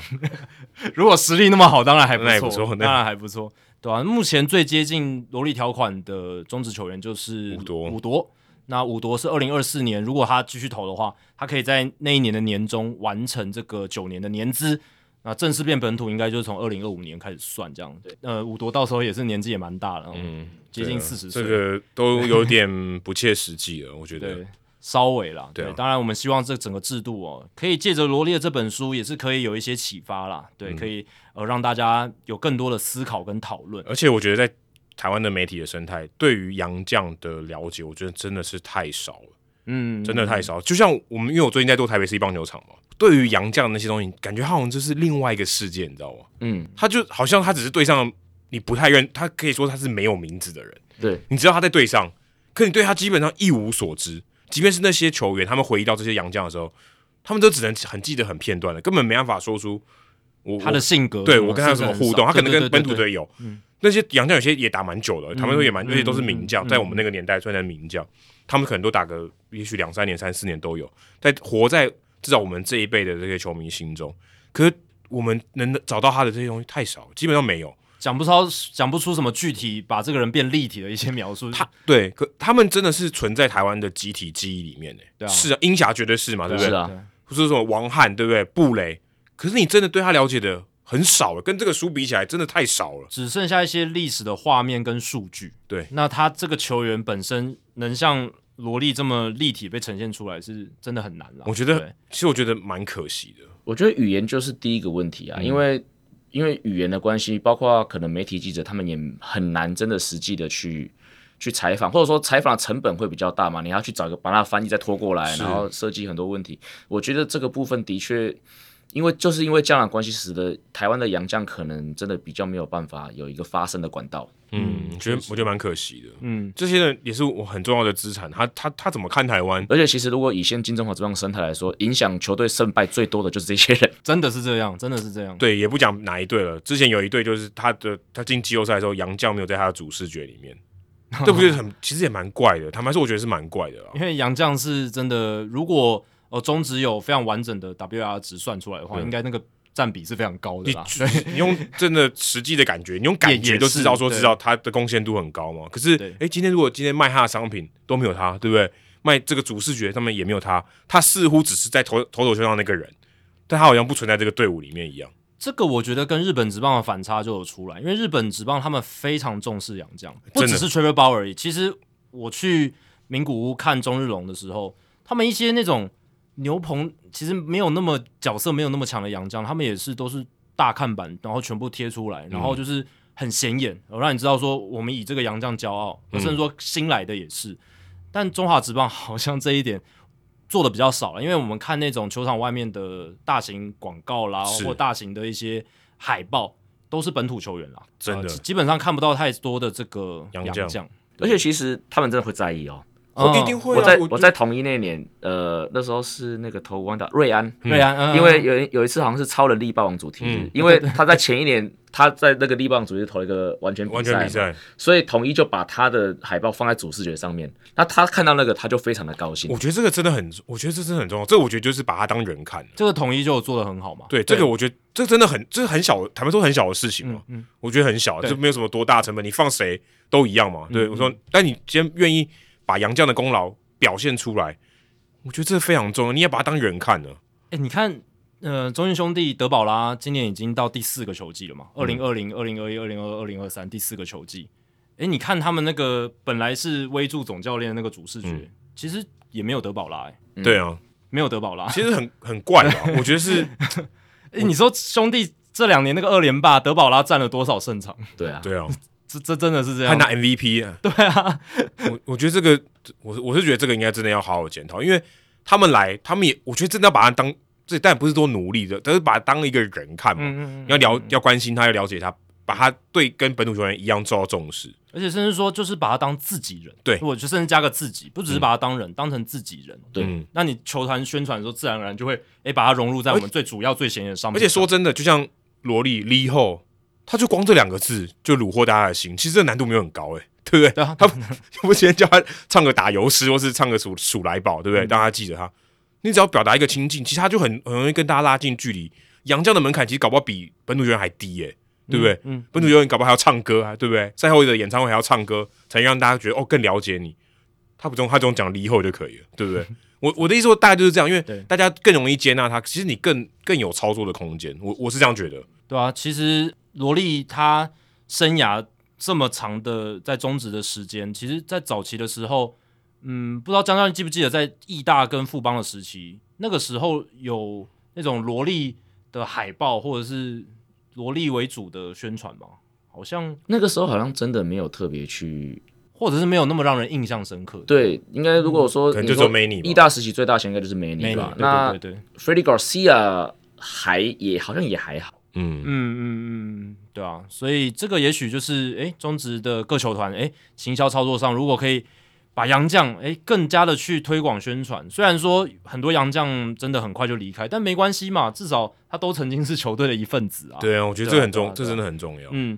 那其实罗莉在后续啊这本书出版之后，当然又回到了台湾，嗯，然后在我们录音的这个礼拜的之前，这个周末呢，哦、就是有回到富邦悍将嘛，然后呃投了这个象征性的一个打席，哦，高效益打了一个右半边的飞球遭到接杀，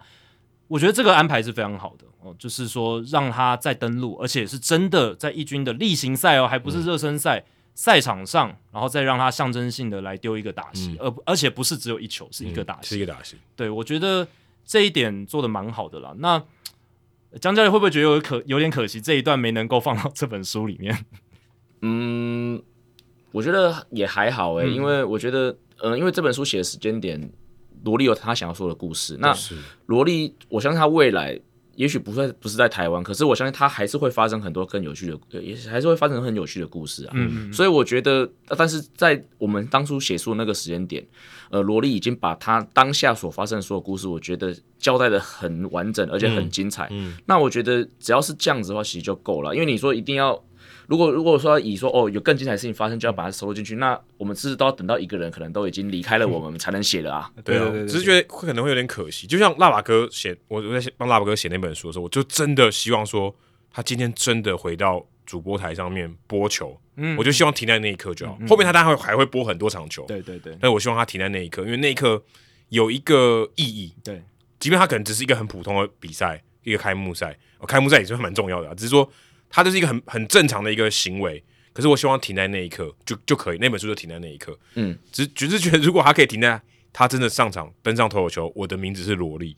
我今天是本土球员，然后那一刻就结束了，就停在那个好像电影就最后一幕的那个画面。如果是我啦，我我如果我是江教练，我会希望那本书这样结局比较好。对，好像很电影式的结对局、因为很有意义的是，他是以本土球员嗯完成这个打戏啊。对，那当然，这件呃，罗莉上个礼拜做的这件事情，我觉得非常有意义。那呃，但是我觉得这我们这本书的最后的结局，其实我觉得也是非常有意义的。嗯而且你要记得哦，就是罗莉其实她在投完了他去年的心中的隐退赛之后，嗯，他其实还有在客场出赛。对还有一场那实际上，其实实在我的访谈当中，我有问过罗莉说：“诶，对啊，你后面又投了一场比赛，你有没有什么东西想要 share？” 那罗莉给我答案是没有。在我心目中，我的隐退赛最有意义的那场比赛就是新庄那场比赛那。好，这好，这好奇怪哦。可是其实还好啊，因为后来我看到很多新闻，包括像他们说像 Big Papi 啊，嗯还是那些他们当季要隐退了，但是他们的隐退赛就是最后一场主场比赛，那他们也不会说哦，因为后面是客场就不出赛了，是。对。但是他们的引退赛就是最后一场主场。那我觉得，其实到底是不是他实际在棒球生涯他投的最后一球，没有很重要。是。你心目中觉得这场比赛是你的隐退赛，那他就是你的引退赛。嗯，对，你看现在大家讲到 Derek Jeter，都是他主场最后那一场比赛，他敲再见安打嘛。对对啊，那他后来其实客场还有出赛，但没有人去 care，、对啊，所以罗莉这个有点像是那个概念，对，就是其实我看他的 game log，罗莉的 game log 就是主场的数据，会发现说，哎，对啊，他最后其实还有那一场客场，我都差点忘记了。嗯但其实这本书就是完全把那一个主场的最后的那一场比赛当成他最最后的一场比赛。对啊，而且每次讲到这个最后一场比赛，我觉得能任何球员能知道这件事情，我觉得都觉得很应该是非常非常骄傲的。也算是蛮幸运的。，对，你要能知道那个是你最后一场比赛，这件事情是非常大家觉得好像有点白痴，是什么？这是什么说法？但大绝大多数人都不知道他投了最后一球。当真的真的真的，嗯他不知道那个是他最后一次出赛了，因为很多变故嘛。对，隔年球队不要他了或对什么的，对啊，或者是受伤了哦，这有可能。对，所以这个其实真的，他能知道这是他投了最后一球，这件事情其实是非常可以说非常幸福的。以球员来讲，以以他可能五十轮的选秀里面，可能他前面那一年全所有选秀里面，没有多少人是像他这样那么幸运的。对啊，他自己其实一直有在提到啊，就是以他的以他当年的职业生涯，以他生涯初期的生涯轨迹，然后跟他当初从来台湾签到合约，他从来不会没有想到说他会有一个隐退赛，甚至是隐退记者会，而且甚至是在一个异乡，这个都是他从来没有想过的事情。而且他的背后被退休，对啊，这个这其实真的蛮，如果他以这样讲起来，真的蛮离谱的，对啊，真的是非常离谱，可能比这个七号车周记录三千九百集还离谱。三千九这个数字哪里来？三十九号啊，哦，好，三千九百集。对啊，我现在在看罗莉，他在第五十轮，就是那一年选秀，二零零七年选秀第五十轮里面，他可能是这一轮里面职业棒球生涯可能最有成就的一个。诶应该是，绝对是，绝对绝对是。有一个人上大联盟了，但是他叫 Efren Navarro，他也他，而且他应该不是那一轮，他应该是后面再被选的，他应该不是那一那一那一年就被选，诶对，诶没有，就是 Efren Nafarro 是真的第，就是那一年五十轮，他就没有后后面有没有被选的？对，那他在大联盟也是打了六年，就是一个哦，那还不错哎、算浪人选手。那我会觉得他的对啊，对我来说，大联盟应该还是 trumps everything。嗯，对啊，对对啊，对啊，也是啦。但罗罗莉的这个在中职生涯其实也不容易啊，你能够让一个联盟办一个隐退赛，而且嗯录一支纪念影片给你，这个是纳巴尔做不到的。对啊，对对，这这也倒是，嗯。而且甚至说，我觉得你要到国外讨生活，这个难度可能也也也是蛮高的，就是比比起说，如果你是美国的美国的球员在呃自己的国家打球，然后他是美国球员到中华职棒打球，而且他也也去过别的国家，也去过日本嘛，也投过 tryout 嘛，对不对？对。然后韩国也有，所以其实对啊，我觉得这个以一个嗯棒球的世界观来讲，它其实真的是一个蛮了不起的成就。然后你真的在异乡得到这样的待遇，我就是这样的殊荣，我觉得这个这个恐怕真的也没有多少人可以做得到，真的可能就是 maybe 一百个人不到吧，全世界可能一百个人都不到。嗯确实是这样。好，那大家真的如果有兴趣的话，要去支持这一本《完美落幕：十年一见的传奇罗莉的棒球之路》，由罗莉本人跟江教练共同撰写的这一本自传，哦，真的是非常值得一读啦。哦，了解的不只是罗莉这个球员，其实你也可以看到很多不同的棒球风景，哦，中华职棒，然后还有他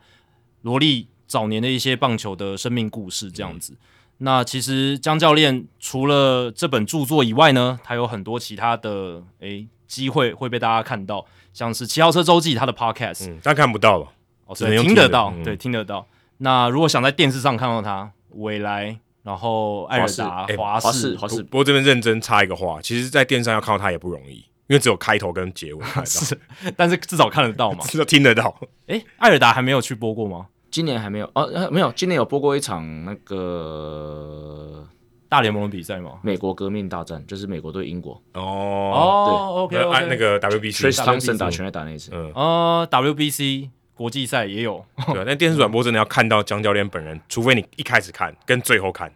对你只看一两局看不到哈。对，不过那个我们 YouTube 上面可以直接 VOD 看哦卫权比赛就可以。想知道江教练的庐山真面目，庐山真面目哦，就是大家可以多多支持江教练的转播啦，不只是有专业的分析，还有一嗯些、有时候放冷梗啊，放一些幽默的笑话这样子。实际上也可以去抖那一下七号车周记买个啊对对对车票嘛，对不对？上车还是要补票的。对，那江教练你自己有没有什么东西要 plug 想要置入一下的，想要宣传一下的，还是你自己再来宣传一下这本书？好，我觉得《完美落幕》这本书，其实我一直在讲它书名，我真的觉得副标取得非常好，“十年一遇的传奇”哦，就是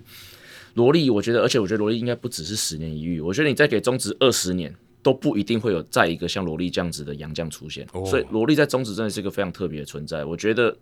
嗯，也许对勇壮比较不好意思，可是我真的觉得萝莉以中华职棒史上来说，应该是最伟大的洋将。嗯，那甚至毕竟他，而且他今年因为以本土身份嘛，那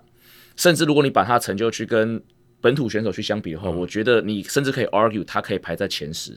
我也许不一定是真的是毫无疑问的前十，但是我真的觉得这个 argument 是可以可以去做的。就像什么呃 NBA 常说什么前七十五大球球星，对对对对，他应该有前十的。对，我觉得罗莉绝对是有这个资格列入，至少列入这个讨论里面。所以我觉得，那他的故事绝对是非常精彩。那另外，我还想强调，就是说罗莉在这里面，除了我们刚才看到很多辛辣的部分嘛，但是其实我更喜欢的是，嗯，他在里面提到的他对他的情感的部分，嗯，包括他跟他太太。嗯包括他对他的小孩，那包括他对富邦以及所有他们的球迷的感激的的这种情感，其实在里面你可以看到很浓厚的这些情感。那我觉得这个就是为什么让萝莉整个人，就像我们刚刚有提到嘛，杨绛很多时候没有声音，可是因为这本书的出版，让萝莉这些情感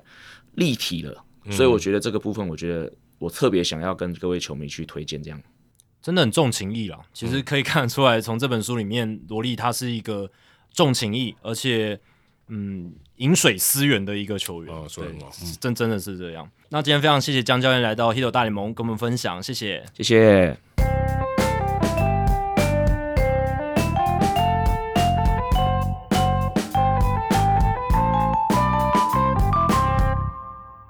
好，来解答一下刚刚冷知识的答案。Jacky，你刚才猜 Babe Ruth 在这个日本的巡回表演赛打十支全垒打，对，十八场比赛打十支。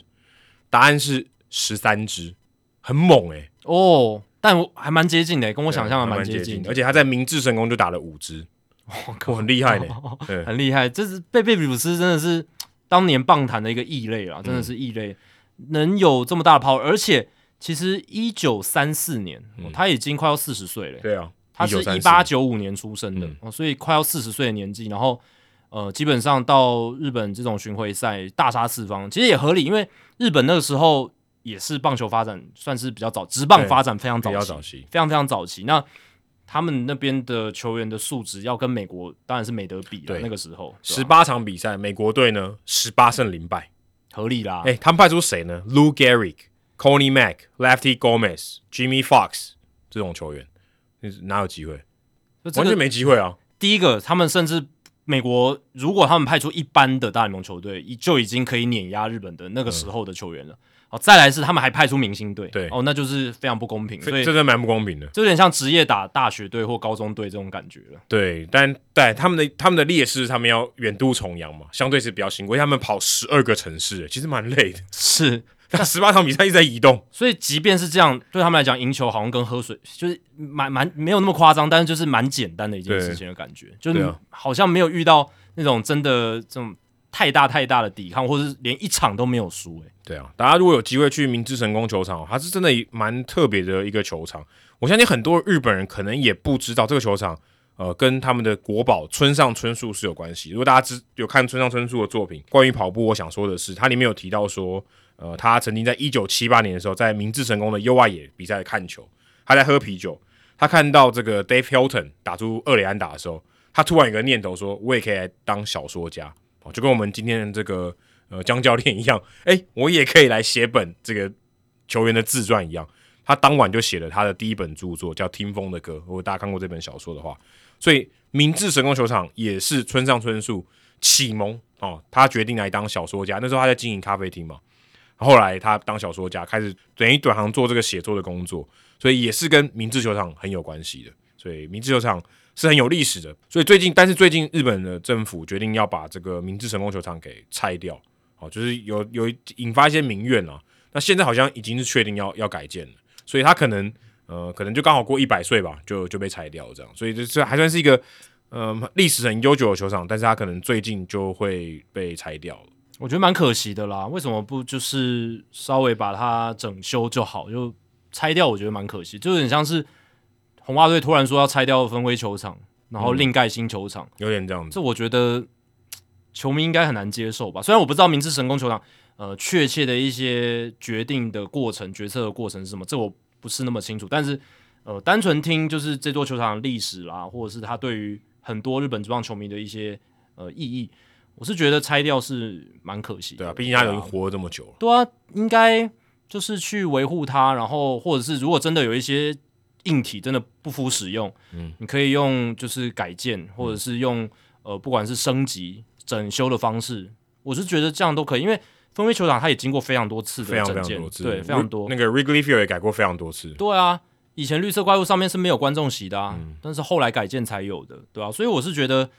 不一定要直接把它拆掉了，对吧、嗯。蛮可惜的。好，这一集 Adam 的单元呢是好戏我来看对啊，这一集来介绍一下影剧作品啊，，OK，而且最近这个我觉得很搭哎、刚好这个我们刚才讲萝莉嘛，洋助人。哦，这虽然是日本的用法，就洋将啦。嗯，然后我最近又去日本嘛，对，哎，觉得好像洋助人，然后再加日本，其实萝莉也有去打日本的球队去测试，对对，测试过，嗯，所以我想说，哎、我在日本的时候就想，哎、我可以来介绍一个跟日本、跟棒球、跟大联盟有相关的这个作品。哦。其实应该也只有一部了，这个这个交集应该就那一部，就是 Mr. Baseball 棒球先生这部电影。这部电影也三十一年了，嗯三十哦对，三十一年，一九九二年嘛，三十一年对，三十一年，非常久以前的作品。那这个部电影主要的内容就是讲说，一个大联盟的球员到日本去发展。那里面的主角叫做 Jack Elliott，所以他就是呃洋基队曾经的一个老将啊。但是这是故事是虚构的，是这个 Tom Selleck 演的。如果大家看过什么《警网急先锋》，他就是演里面那个最大咖的哦，那个局长这样子。这个里面，Elliot 他曾经在这个剧中，还有陈述他自己是曾经也是一代名将啊、曾经在他的那个当下的时空，四年前拿过世界大赛 MVP 哦，也就是说他有一枚冠军戒啊，对吧？就一定是这样的嘛，没有第二名拿 MVP 的道理嘛。那他那一年哦要被交易到日本的那一年，他打击率只有两成三五，非常低，所以这个球队觉得啊，你这个老将老啦，我们要有新的球员一垒手要上来啦，我就把你这个处理掉哦。结果交易到中日龙队、很妙哦。其实我我其实想说，当年有这种交易吗？就是当年一九九零年代、一九九零年代的时候，会有这种把你交易到日本那种情况吗？感觉就好像这只是你的经纪人把你丢到日本去跟别的球队签约嘛。那个是后应该没办法，因为应该没办法村上雅则那个事件，就是在六零年代那个事件之后，日美就有签订一个协议，就是避免这样他们互相有交流球员的情况。所以他应该不是真的 trade，他不是真的两个球队交易嘛。但这个是虚构的故事，虚构的电影对啊，所以他他要怎么写应该都 OK 了。对，反正他就是被球队处理掉，然后对被到辗转到了这个中日龙队，就是他也是心不甘情不愿啊，他不是说嗯。我自己选的，我就像 e v o 说我要跟横滨签约，他不是这样，他就是有点被迫去打中日龙队这样子，嗯，所以他的这个故事是开始就是这个样子。对啊，因为到最后是野猫英雄，然后还有一大堆事件，后来才开启了那个入闸制度对，所以这个才发生在野猫英雄之前呢、对啊，所以我说那个时候野猫英雄是靠着什么？他是先退休，嗯。哦，然后脱离了日本职棒那个体体制之后，他变自由球员去跟对对美职球队签约。那对啊，那个时候还没有，对，啊，所以 Elliot 他其实对啊，我不确定当时他是怎么样，他在里面大家讲说他是用 trade，但我觉得应该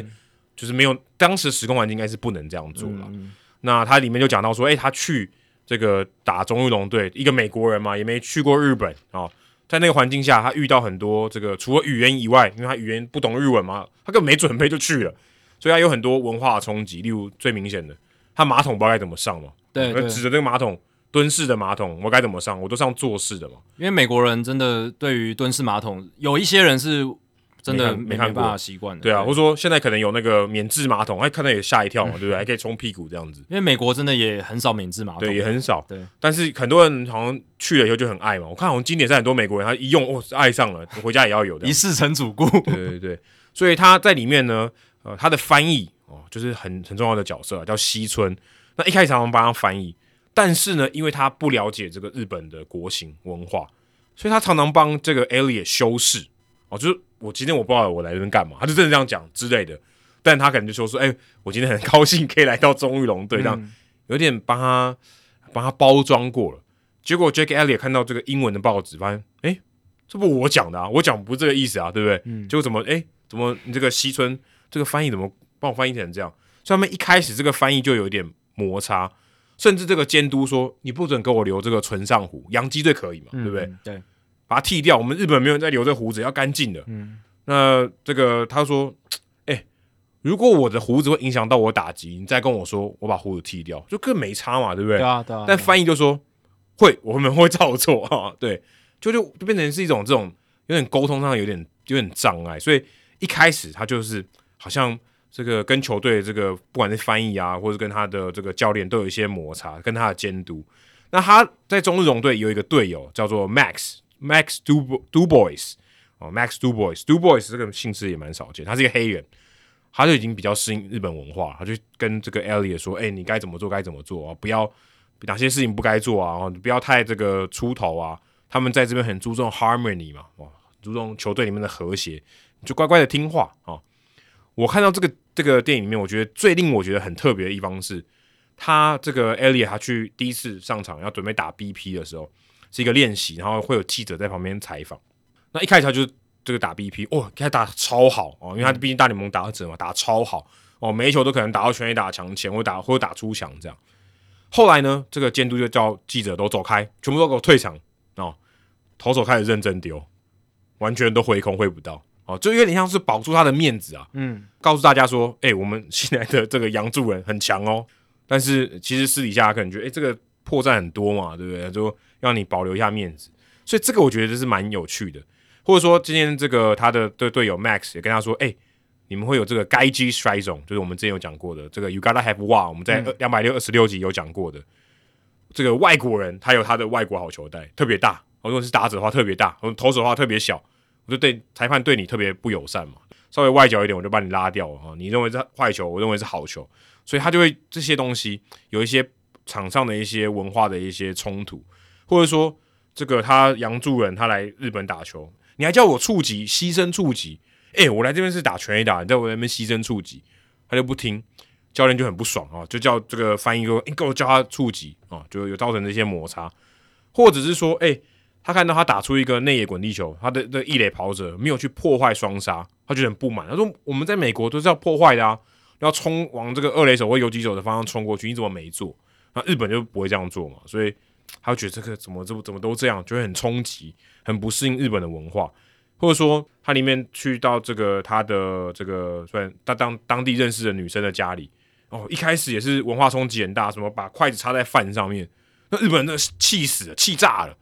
说：“哎、你不可以这样做，这太太那个招来厄运了。”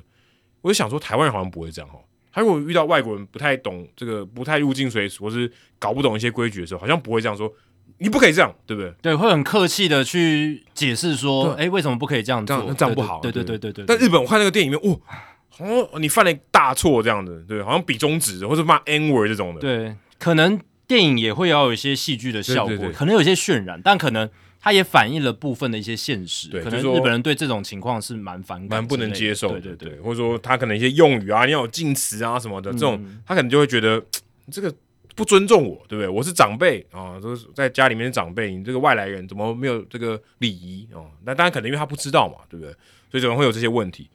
我后来想想，这部电影三十几年前拍，我真的觉得当时美国跟日本可以了解，就是美国的这个电影可以了解到日本到这种程度，我觉得已经蛮不简单的、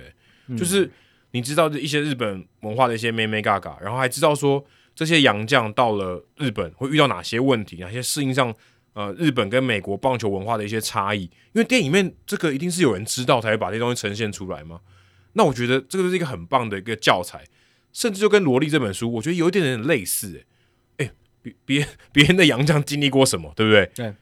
你你看这个电影也是一个行前教育嘛对啊！如果我相信很多到日本打球的这些美国人，或是可能在呃中南美洲这些哦、在日在大联盟下退下来的这些人到日本打球，他们多多少少也许都看过这部电影，知道说哦，日本的家有文化哦，你跟监督说话是怎么样。虽然现在可能已经时代进步很多，两边的摩擦可能比较少，但是还是有一些可以参考的地方。对所以我就觉得，哎、这个当时如果这部电影出来，很多洋将的话真的到日本去讨生活，对他们应该是非常有帮助。诶，对啊，这剧本一定那个写剧本的一定有参考很多日本顾问啦，一些、嗯呃打棒球的日本人，他们有一些呃参与在里面，我觉得应该是有的哦，所以才能够让他写出很有 sense，然后可以真的诶呈现部分现实的一个面貌的这样子的剧本。然后再来就是，其实我们之前我们先前在跟江教练谈这那个罗莉那本书嘛，其实罗莉。他有谈到说，他在来台湾之前，他也上网查台湾是什么国家嘛，是什么样一个地方，然后职棒大概是怎么样？诶，他说他有查到那个假球案的东西，对啊，所以你刚刚讲到，其实如果有美国的球员他要去日本职棒，我觉得这部电影真的可以提供他蛮多一些背景的资讯，或者是至少一些初步的了解。台湾如果有这样电影，也许很多洋将可能就会来之类的，对不对？对所以我们有很好的啦啦队，可以吸引之类的，对，或者我们台湾拍一个像《金牌救援》那样子的连续剧嘛？啊啊那大家知道说台湾职棒环境现在变成什么样什？么样子？已经跟十几年前很不一样了。当然，现在如果有美国体系的洋将要来台湾打球的话，我相信应该找办法联络到罗莉，或者是打过中华职棒的一些洋将，洋将。我觉得这是应该他们会去做的，甚至经纪人也会帮他们介绍一些，看能不能让他们签上线。我觉得这个很重要，行前一定要先了解适不适合自己，或者是自己的能力能不能在新的职棒领域有所发挥。对啊，三十年前也没有网络嘛，网络也没那么发达。对啊啊那时候一九九二年，我相信没什么网络。没有没有，那现在相对起来是简单一点，也许影视作品的这个影响力可能没有到那么大啊、就是它你还有很多管道可以得知哦，你要去的这个外国的国家的文化。那当然，这里这部电影里面，我觉得有一个有一个 kicker 啊，就是有一个我觉得比较不寻常的地方，或是有趣的地方，就是那个监督一开始他就讲日文嘛，就是他跟这个 Elliot 没办法沟通，然后就是要透过翻译，就其实到后面发现他英文超好，就是他其实会讲英文，然后他的女儿跟这个 Elliot 交往，你跟监督的女儿交往这样子，所以这个是有一点 有点 juicy。然后这监督因为他会讲英文嘛，所以他其实都知道那个原本 Elliot 讲什么，然后翻译乱翻嘛，嗯，所以其实他本身是是可以用语言的方式，就是用透过语言做过做了一个工具去了解 Elliot 的，他他不需要透过一个中间人，所以他到最后其实就变成，我就是跟你用英文沟通嘛，然后突然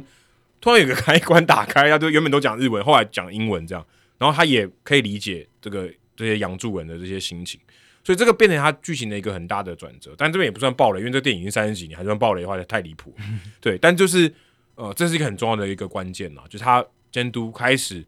呃，因为语言的这个有这个语言的能力，让他可以比较可以了解这个两边的彼此的落差，所以导致最后还是一个比相对比较好的一个结局这样子。对啊，其实如果语言的隔阂能打开，那个我觉得差异蛮大嗯的。就像我相信你如果去问胡志伟，然后他把英文讲得很好之后，其实他在美国的生活应该也是会帮助很大。对啊，其实基本上所有的旅美球员，我问到他们，如果今天他们语言是很敢讲的，对啊，他们基本上这个生活啊，或是他们在这个球队的生活是很自在的。当然，出去外面也也可以很自在啦，但就是变成说他整个心情会比较不一样。我不需要仰赖翻译嘛，我不需要有另外一个人帮我传达我的意思，我自己表达也许还不够好，但至少我可以自己做，然后那个人可以直接跟我沟通，不用透过一个中间人。那个中间也不可能二十四小时随时都在嘛。对，这个很我觉得很关键。翻译真的很重要啊，因为罗莉也有在书中讲到，他在韩国那段时间过得那么不好，就是因为他的翻译也没有对他这么的重视重视，或是呃对他的照顾有一点欠缺了，嗯必须这样讲，对啊，所以呃翻译在外籍球员到新环境里面，能不能也不是说照顾的无为之无微不至，也不用到那样子，但是至少你能不能让他在这个新环境的障碍少一些，嗯然后不要那么的不舒服，我觉得这是翻译一个很重要很重要的一个功能，一个很重要很重要的一个角色，对吧、那当然，刚才有谈到旅美球员嘛，台湾最近有新的旅美球员的消息，就是也希望说林圣恩未来，现在目前消息披露是说红人队非常有机会嘛，嗯。然后呢，呃，签约金非常高，破百万美金嗯。这样子。那以后他到美国能不能这个文化适应，嗯。关乎到红人队这笔钱砸的嗯值不值得，然后他能不能投出很好的一个内容。还好不叫阿基亚嘛，啊，还姓林。林胜恩，对对对对对对对，阿基亚嘛，可能听到现在有点怕怕的。对，不过这个这个红红人消息其实蛮令人意外，因为红人上一次签台湾球员是二零零九年的郭彦文啊季伯成，不，还不是郭彦文、啊，不是郭彦文，是季伯成。我第一时间也是想郭彦文，但不是季伯成。然后在之前呢是郭彦文还有邱子凯，哦哦，对啊，就这三个，所以也是相隔好多年哦，嗯，才又红人对台湾球员出手，而且一出手就是，而且当年还没有这些国际业余球员签约金的嗯限制嘛，对现在限制那么多，嗯然后还破百万的这个据传啦，嗯这个签约金的金额是非常惊人的哦。嗯，亨利有没有希望去当翻译？现在感觉亨亨利已经摩拳擦掌了，有没嗯有？就是蓄势待发，对啊，因为红人队有台湾球员已经是好久好久的事情，嗯，亨利可以真的去争取一下。对啊，而且是林胜恩呢、嗯呃，是现在我们业余球界里面算是数一数二强的，嗯对，真的很值得期待啊。好，接下来数据单元哦，今年红人队打的是比运动家好很多了。哦，好太多了，好太多了。至少运动家不只是颜色绿哦，球迷的脸也很绿啊。红人至少没那么差了。红人至少他们年轻人真的出来了嘛？嗯他们过去几年的稍微谈一下，至少他们是有把年轻人留住，而且这些年轻投手是有开始慢慢发挥出来。，Hunter Green 啊，Lodolo 啊，还不错。对，那运动家是真的很惨哦。运运动家的话，相反下来就是一个真的弹出新的低点。嗯，呃，这个已经是到了很可怕的地步，所以今天数据单元就来讲一下他们现在战绩惨到在历史上是什么样的一个地位。比二零一二年的太空人还烂，哦烂多了，烂多了，这个已经到历史、也比什么史二记零零几年的老虎还烂。还有二零一九年的精英也很惨对，哦也对也也很惨，也很惨。我们就来聊一下。那目前运动家在我们录音这天的战绩是十胜四十五败，那胜率是一成八二，没错，胜率不到两成。富邦去年有没有那么差？开季连败的时候当然有啊，有有低于两成吗？有，我觉得红人去年一开始也是很惨，哦，可是对对对，打到五十五战应该没有那么惨了。嗯，打到五十五战你还一成八二胜率，这真的很可怕。哎、其实倒过来好像也，哦，倒过来也蛮离谱的，四十五胜十败，这个也也蛮离谱，太夸张，嗯因为光芒队开季那么强，他们现在也才三十九胜十六败，嗯，七成零九的胜率已经是已是经非常高了，七成的胜率，就是差不多当年那个水手队的胜率嗯差不多啦，水手队超过七成。一百一十六胜嘛，嗯对。那如果把奥克兰运动家目前这个一成八二的胜率延展到一百六十二战的赛季，会是三十胜一百三十二败。哦，你有听过这样的数据吗？没有，因为大联盟史上一百六十二战的赛季，没有球队只有三十胜一百三十二败。太猛了，当然要按照这个速率下去，嗯，不一定会发生嘛。只是按照这个频率的话来讲的话了。好，那如果这个看历史上十胜四十五败这个开季头五十五场的战绩呢，哦，是大联盟一百二十八年来最糟糕的一个开季头五十五战战绩。为什么呢？因为前一支能够在开季前五十五场比赛打出比十胜四十五败更烂的，是一八九五年的路易斯威尔，呃，这个 Colonels 队的上将队哦，上校队，我也不太清楚那个关机，反正就是 Colonels 队八胜四十七败哦，八胜四十七败。那运动家十胜四十五败，很接近了。嗯，一百二十八年来的一个记录，差一点要被打破哦。然后，如果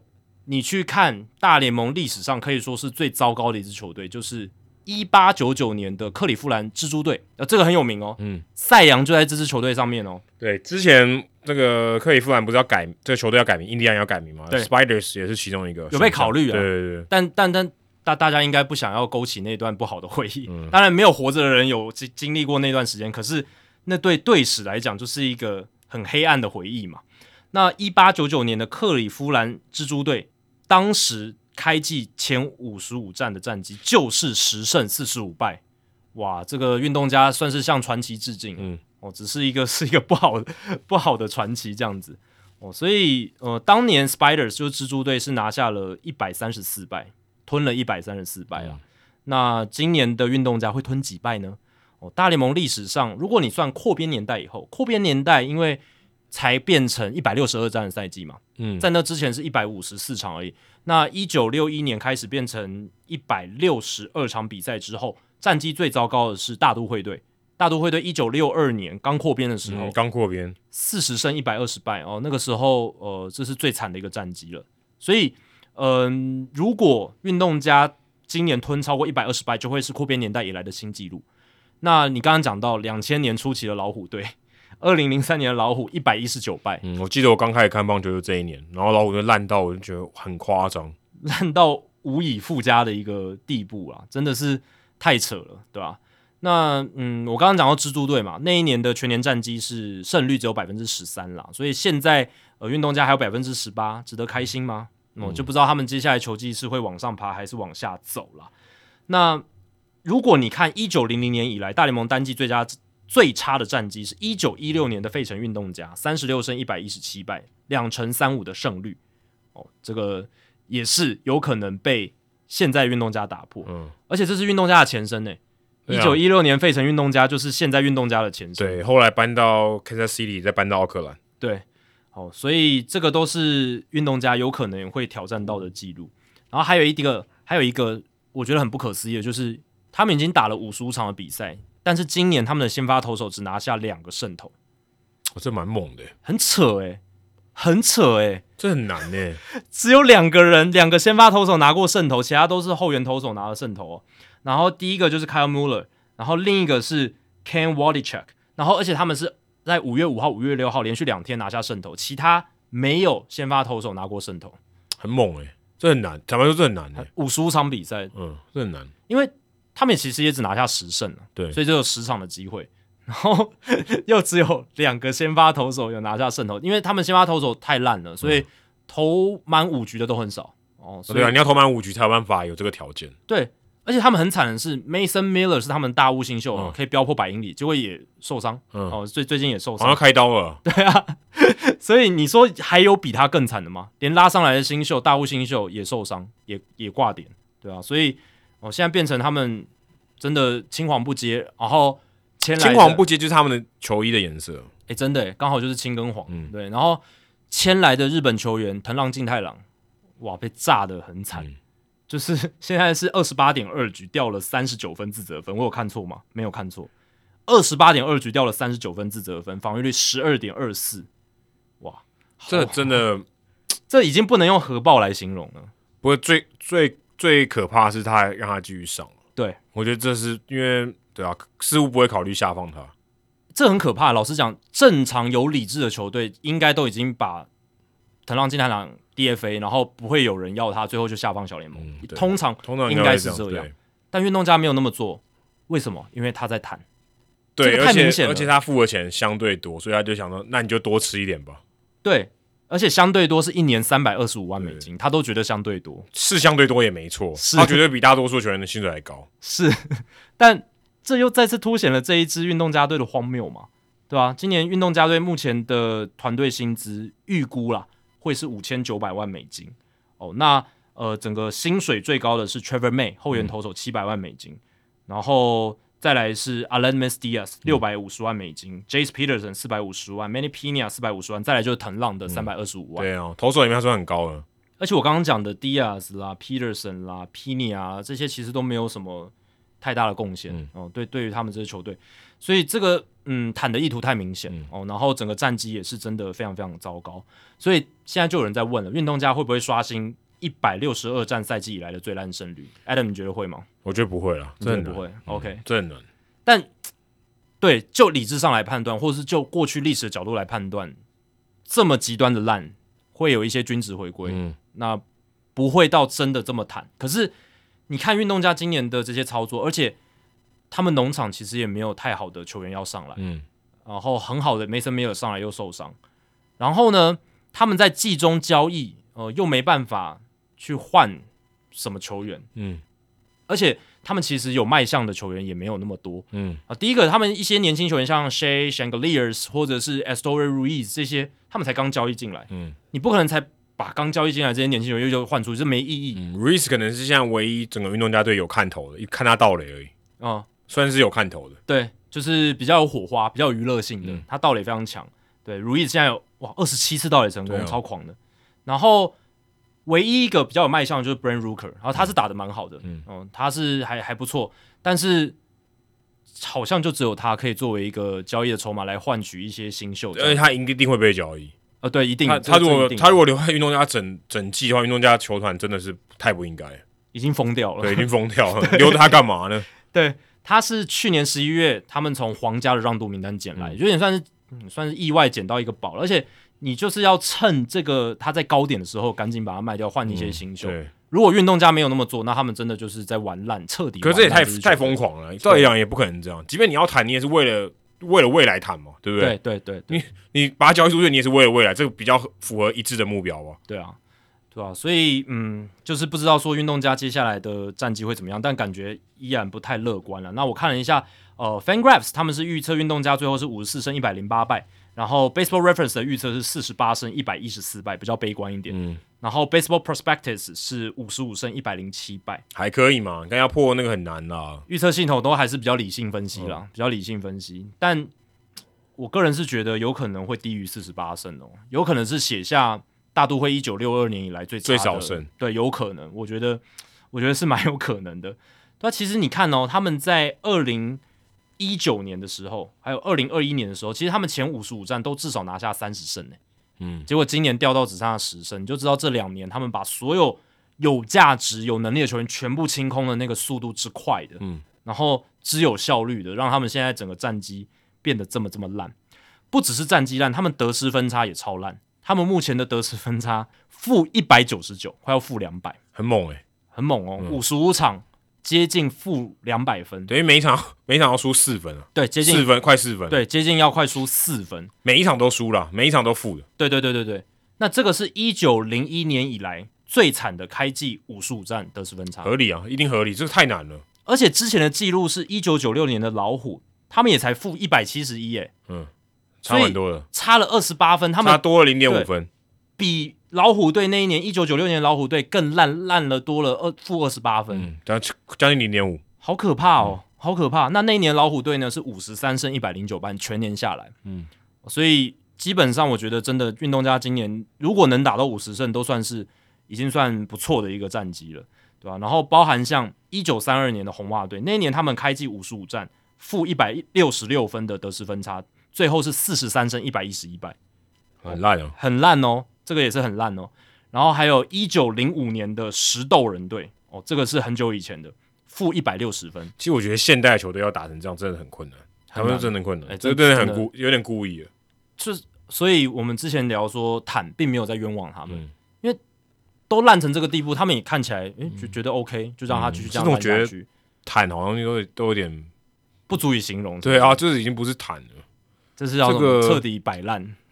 这我觉得这个都真的就是不想赢，就是不想赢球，而且他好像也不知道要干嘛的感觉。而且我觉得，甚至有点恶意的说，我就是要让运动家的球迷开始唾弃，就是奥克兰球迷唾弃之后，因为我觉得顺理成章的搬，因为我觉得坦还是有一些作为啊，你赢不了球是因为你的球员真的很烂嘛，嗯可是你是为了未来嘛，对对对对对那我是觉得没什么未来，至少你感觉不到他在为未来储备吧。对啊，就是感受不到那种强烈未来布局的那种意图，感觉他只是一个目标，我就是要让球队垫底，嗯。然后搬迁出奥克兰这座城市，好像没有没有其他的目标可言。你你会觉得对啊，我是觉得运动家没有没有让你觉得他是就像之前的精英队这样子，好像、好像在酝酿嗯有个计划对，酝酿什么事情，但是运动家好像比较没有。对，运动家目前看起来是真的比较惨一点，而且我看了一下，他们今年季前的农场排名是第二十二名，对啊，我就我想讲这个，我正要查。对，这代表你没有在谈啊。呃，应该说我们讲的谈是你很你现在很烂，那你换未来，这是谈故意的，也不是故意输，就是你就是阵容烂啊。对对对对对就是故意，现有的阵容烂对，，就是烂，所以你现在没办法赢球，这很自很自然的事情。问题是你未来会好吗？那现在看起来他未来也不会好，因为未来还如果你刚才讲以期望值，他就排第二十二名嘛，对对对对，不对？好不到哪里去了，通常啦，你刚刚讲坦的那些球队，他的农场排名都蛮都都蛮前面的。至少前十名吧，对，不然你坦的意义是什么？对，那你如果坦完之后，你的农场还是只有第二十二名，哇，那这样真的是一片黑暗呢、欸对，真一片黑暗。就真的在隧道的正中间，你看不到尽头。你可能五年内你都还爬不上前十。我跟你讲，pipeline，你跟他 pipeline 嘛对对大联盟啊官网的，你可能还爬不到前十。对啊，那这个就会让我们对于二零二五、呃二零二四、二零二五、二零二六更加的悲观，因为这几年如果真的啦，后来这个拉斯维加斯的提案也真的过关了，例会也过了，老板也投票通过了，就是要搬迁二零二七年嘛，嗯，搬到拉斯维加斯。那二四、二五、二六他们在奥克兰，那是会是多么的可怕的一段岁月。不会，我觉得不会，没有那么可怕了，就跟二零二零年各个闭门打比赛一样啊，没人进场而已，还行啦，哦就可以，空荡荡的这样子，还可以，这个大家也玩过了，可以接受的。就是大家如果觉得说有没有历史上可以比拟的话，博览会队在最后那几年，对，那个也零四、零三、零二那那个也是没钱了啊。差不多就是这样，而且那时候已经被大联盟接管了嘛。嗯大联盟它它毕竟只是一个接管单位，它并不是说一般老板他会想要去那么强烈的竞争，他只是先我中继一下对，他就是过渡的，对啊。那个时候博览会队是真的很很惨。很，差很差，真的很惨，票房也很糟糕。然后也。把一堆大咖都交易出去了，对。所以真的没什么人看。对，所以 哇，我不知道欸，就是觉得说奥克兰的球迷很可怜，然后也希望运动家这支球团哦找到一个新的老板。嗯，但目前看起来，John Fisher 好像还没有呃积极的想要卖嘛，虽然有想要买的，想要买的人有，但要要看卖的人愿不愿意卖嘛，嗯。对不对？要不要卖嘛，对啊、所以呃，这个还不一定。而且 Manfred 可能显然不会想要压压着他手说帮我，你不会显然不会压着他的手说你帮我把它卖掉。对啊，对啊因为 NBA 会嘛，但现在看起来 Manfred 不会要 Fisher 把球队卖掉。他甚至还觉得 Fisher 哎、积极的去弄到了这个拉斯维加斯的搬迁，他搞不好还很肯定 Fisher 的做法嘞，对吧、这个是呃更让人发指的，对吧、那大联盟历史上单季最差的得失分差是一八九九年蜘蛛队负七百二十九分，这个应该没有办法被打破，嗯这个太夸张太难了。对，一百六十二场要输要输七百二九分，这太难了。太扯了啦。那一九零一年之后的记录，就是我刚刚讲一九三二年的波士顿红袜哦，那一年他们的得失分差是负三百四十九分。其实今年运动家有机会哦，嗯我觉得蛮有机会的。如果按照现在步调，他们要打破这个记录呃应该是可以的。是有可能的。他们现在已经负一百九十九了，对，啊，还不打一还不到打不到一半、啊，对啊，还打不到一半的赛季耶。嗯，有机会，很有机会。呃可是如果按照我们刚才看预测系统，还有我们刚才推论的话，如果均值回归，嗯，他们的得失分差应该不会照着现在这个进度。是是是，但我觉得这个相对是比较容易的。你要输很多分是相对比你比赢比输很多球赛，我觉得还是容易一点。对啊，因为今年运动家的输法不是说输那种一两分，嗯，他们要输就是爆输，对啊，对。然后他们最近又吞了十一连败嘛，现在连败好像是跟这种呼吸一样，嗯，就已经融入他们的体系。连那个连 Rakuten Girls 去帮忙都没有用。对啊，那一天开球现场好像开赛前才大概两千人在球场我，看我有特别去查一下，那天好像九千多人，还行。对，但赛前只有两千多。嗯赛前他们报道有有一千人是台台湾同胞，可能真的我不知。道，我乱讲的。那我就觉得，对啊，你看我们乐天女孩都远渡重洋了，对不对？嗯然后啊，这个赛前的舞蹈活动，这个效益就有点嗯被缩减，对，没有让更多美国人看到，我就是觉得蛮可惜的啦。然后然后补充一下，像二零零三年的老虎负三百三十七分，二零一九年老虎负三百三十三分，诶，甚至一九六二年大都会也才负三百三十一分呢、嗯，对吧、就是四十胜一百二十败那一支。然后一九九六年的老虎负三百二十分，好多老虎队哦，老虎真的烂过很多次，对。然后二零二一年的精英队那一年五十二胜一百一十败，负两百九十七分。所以你这样一比，你就知道这几年这支烂这些烂队都这么烂，那最后也才负两百九十七，负三百多。那现在运动家球季才打了不到一半的时间，他们就已经三分之一而已。对啊，负一百九十九分呢，这个真的太扯了啦！这是运动家加油好吗？运动家应该要出一个那个摇头娃娃，下面有个计数器，我们现在负正负乘大概多少？会不会创纪录？然后他其实后前面就只要加一个负的就好，因为永远都不可能变正的，哎、真的不可能变正的啦。已经没办法，不可能这不可能，对今年绝对不可能，嗯嗯，对吧、就是好可怕他有一个负的，然后每天在那边，我们现在又负多少分了？还可以往回调嘛，对不对？对全垒打是不能往回调，你只会往上嘛。对但他这个是会可以可以往下的。对，真的。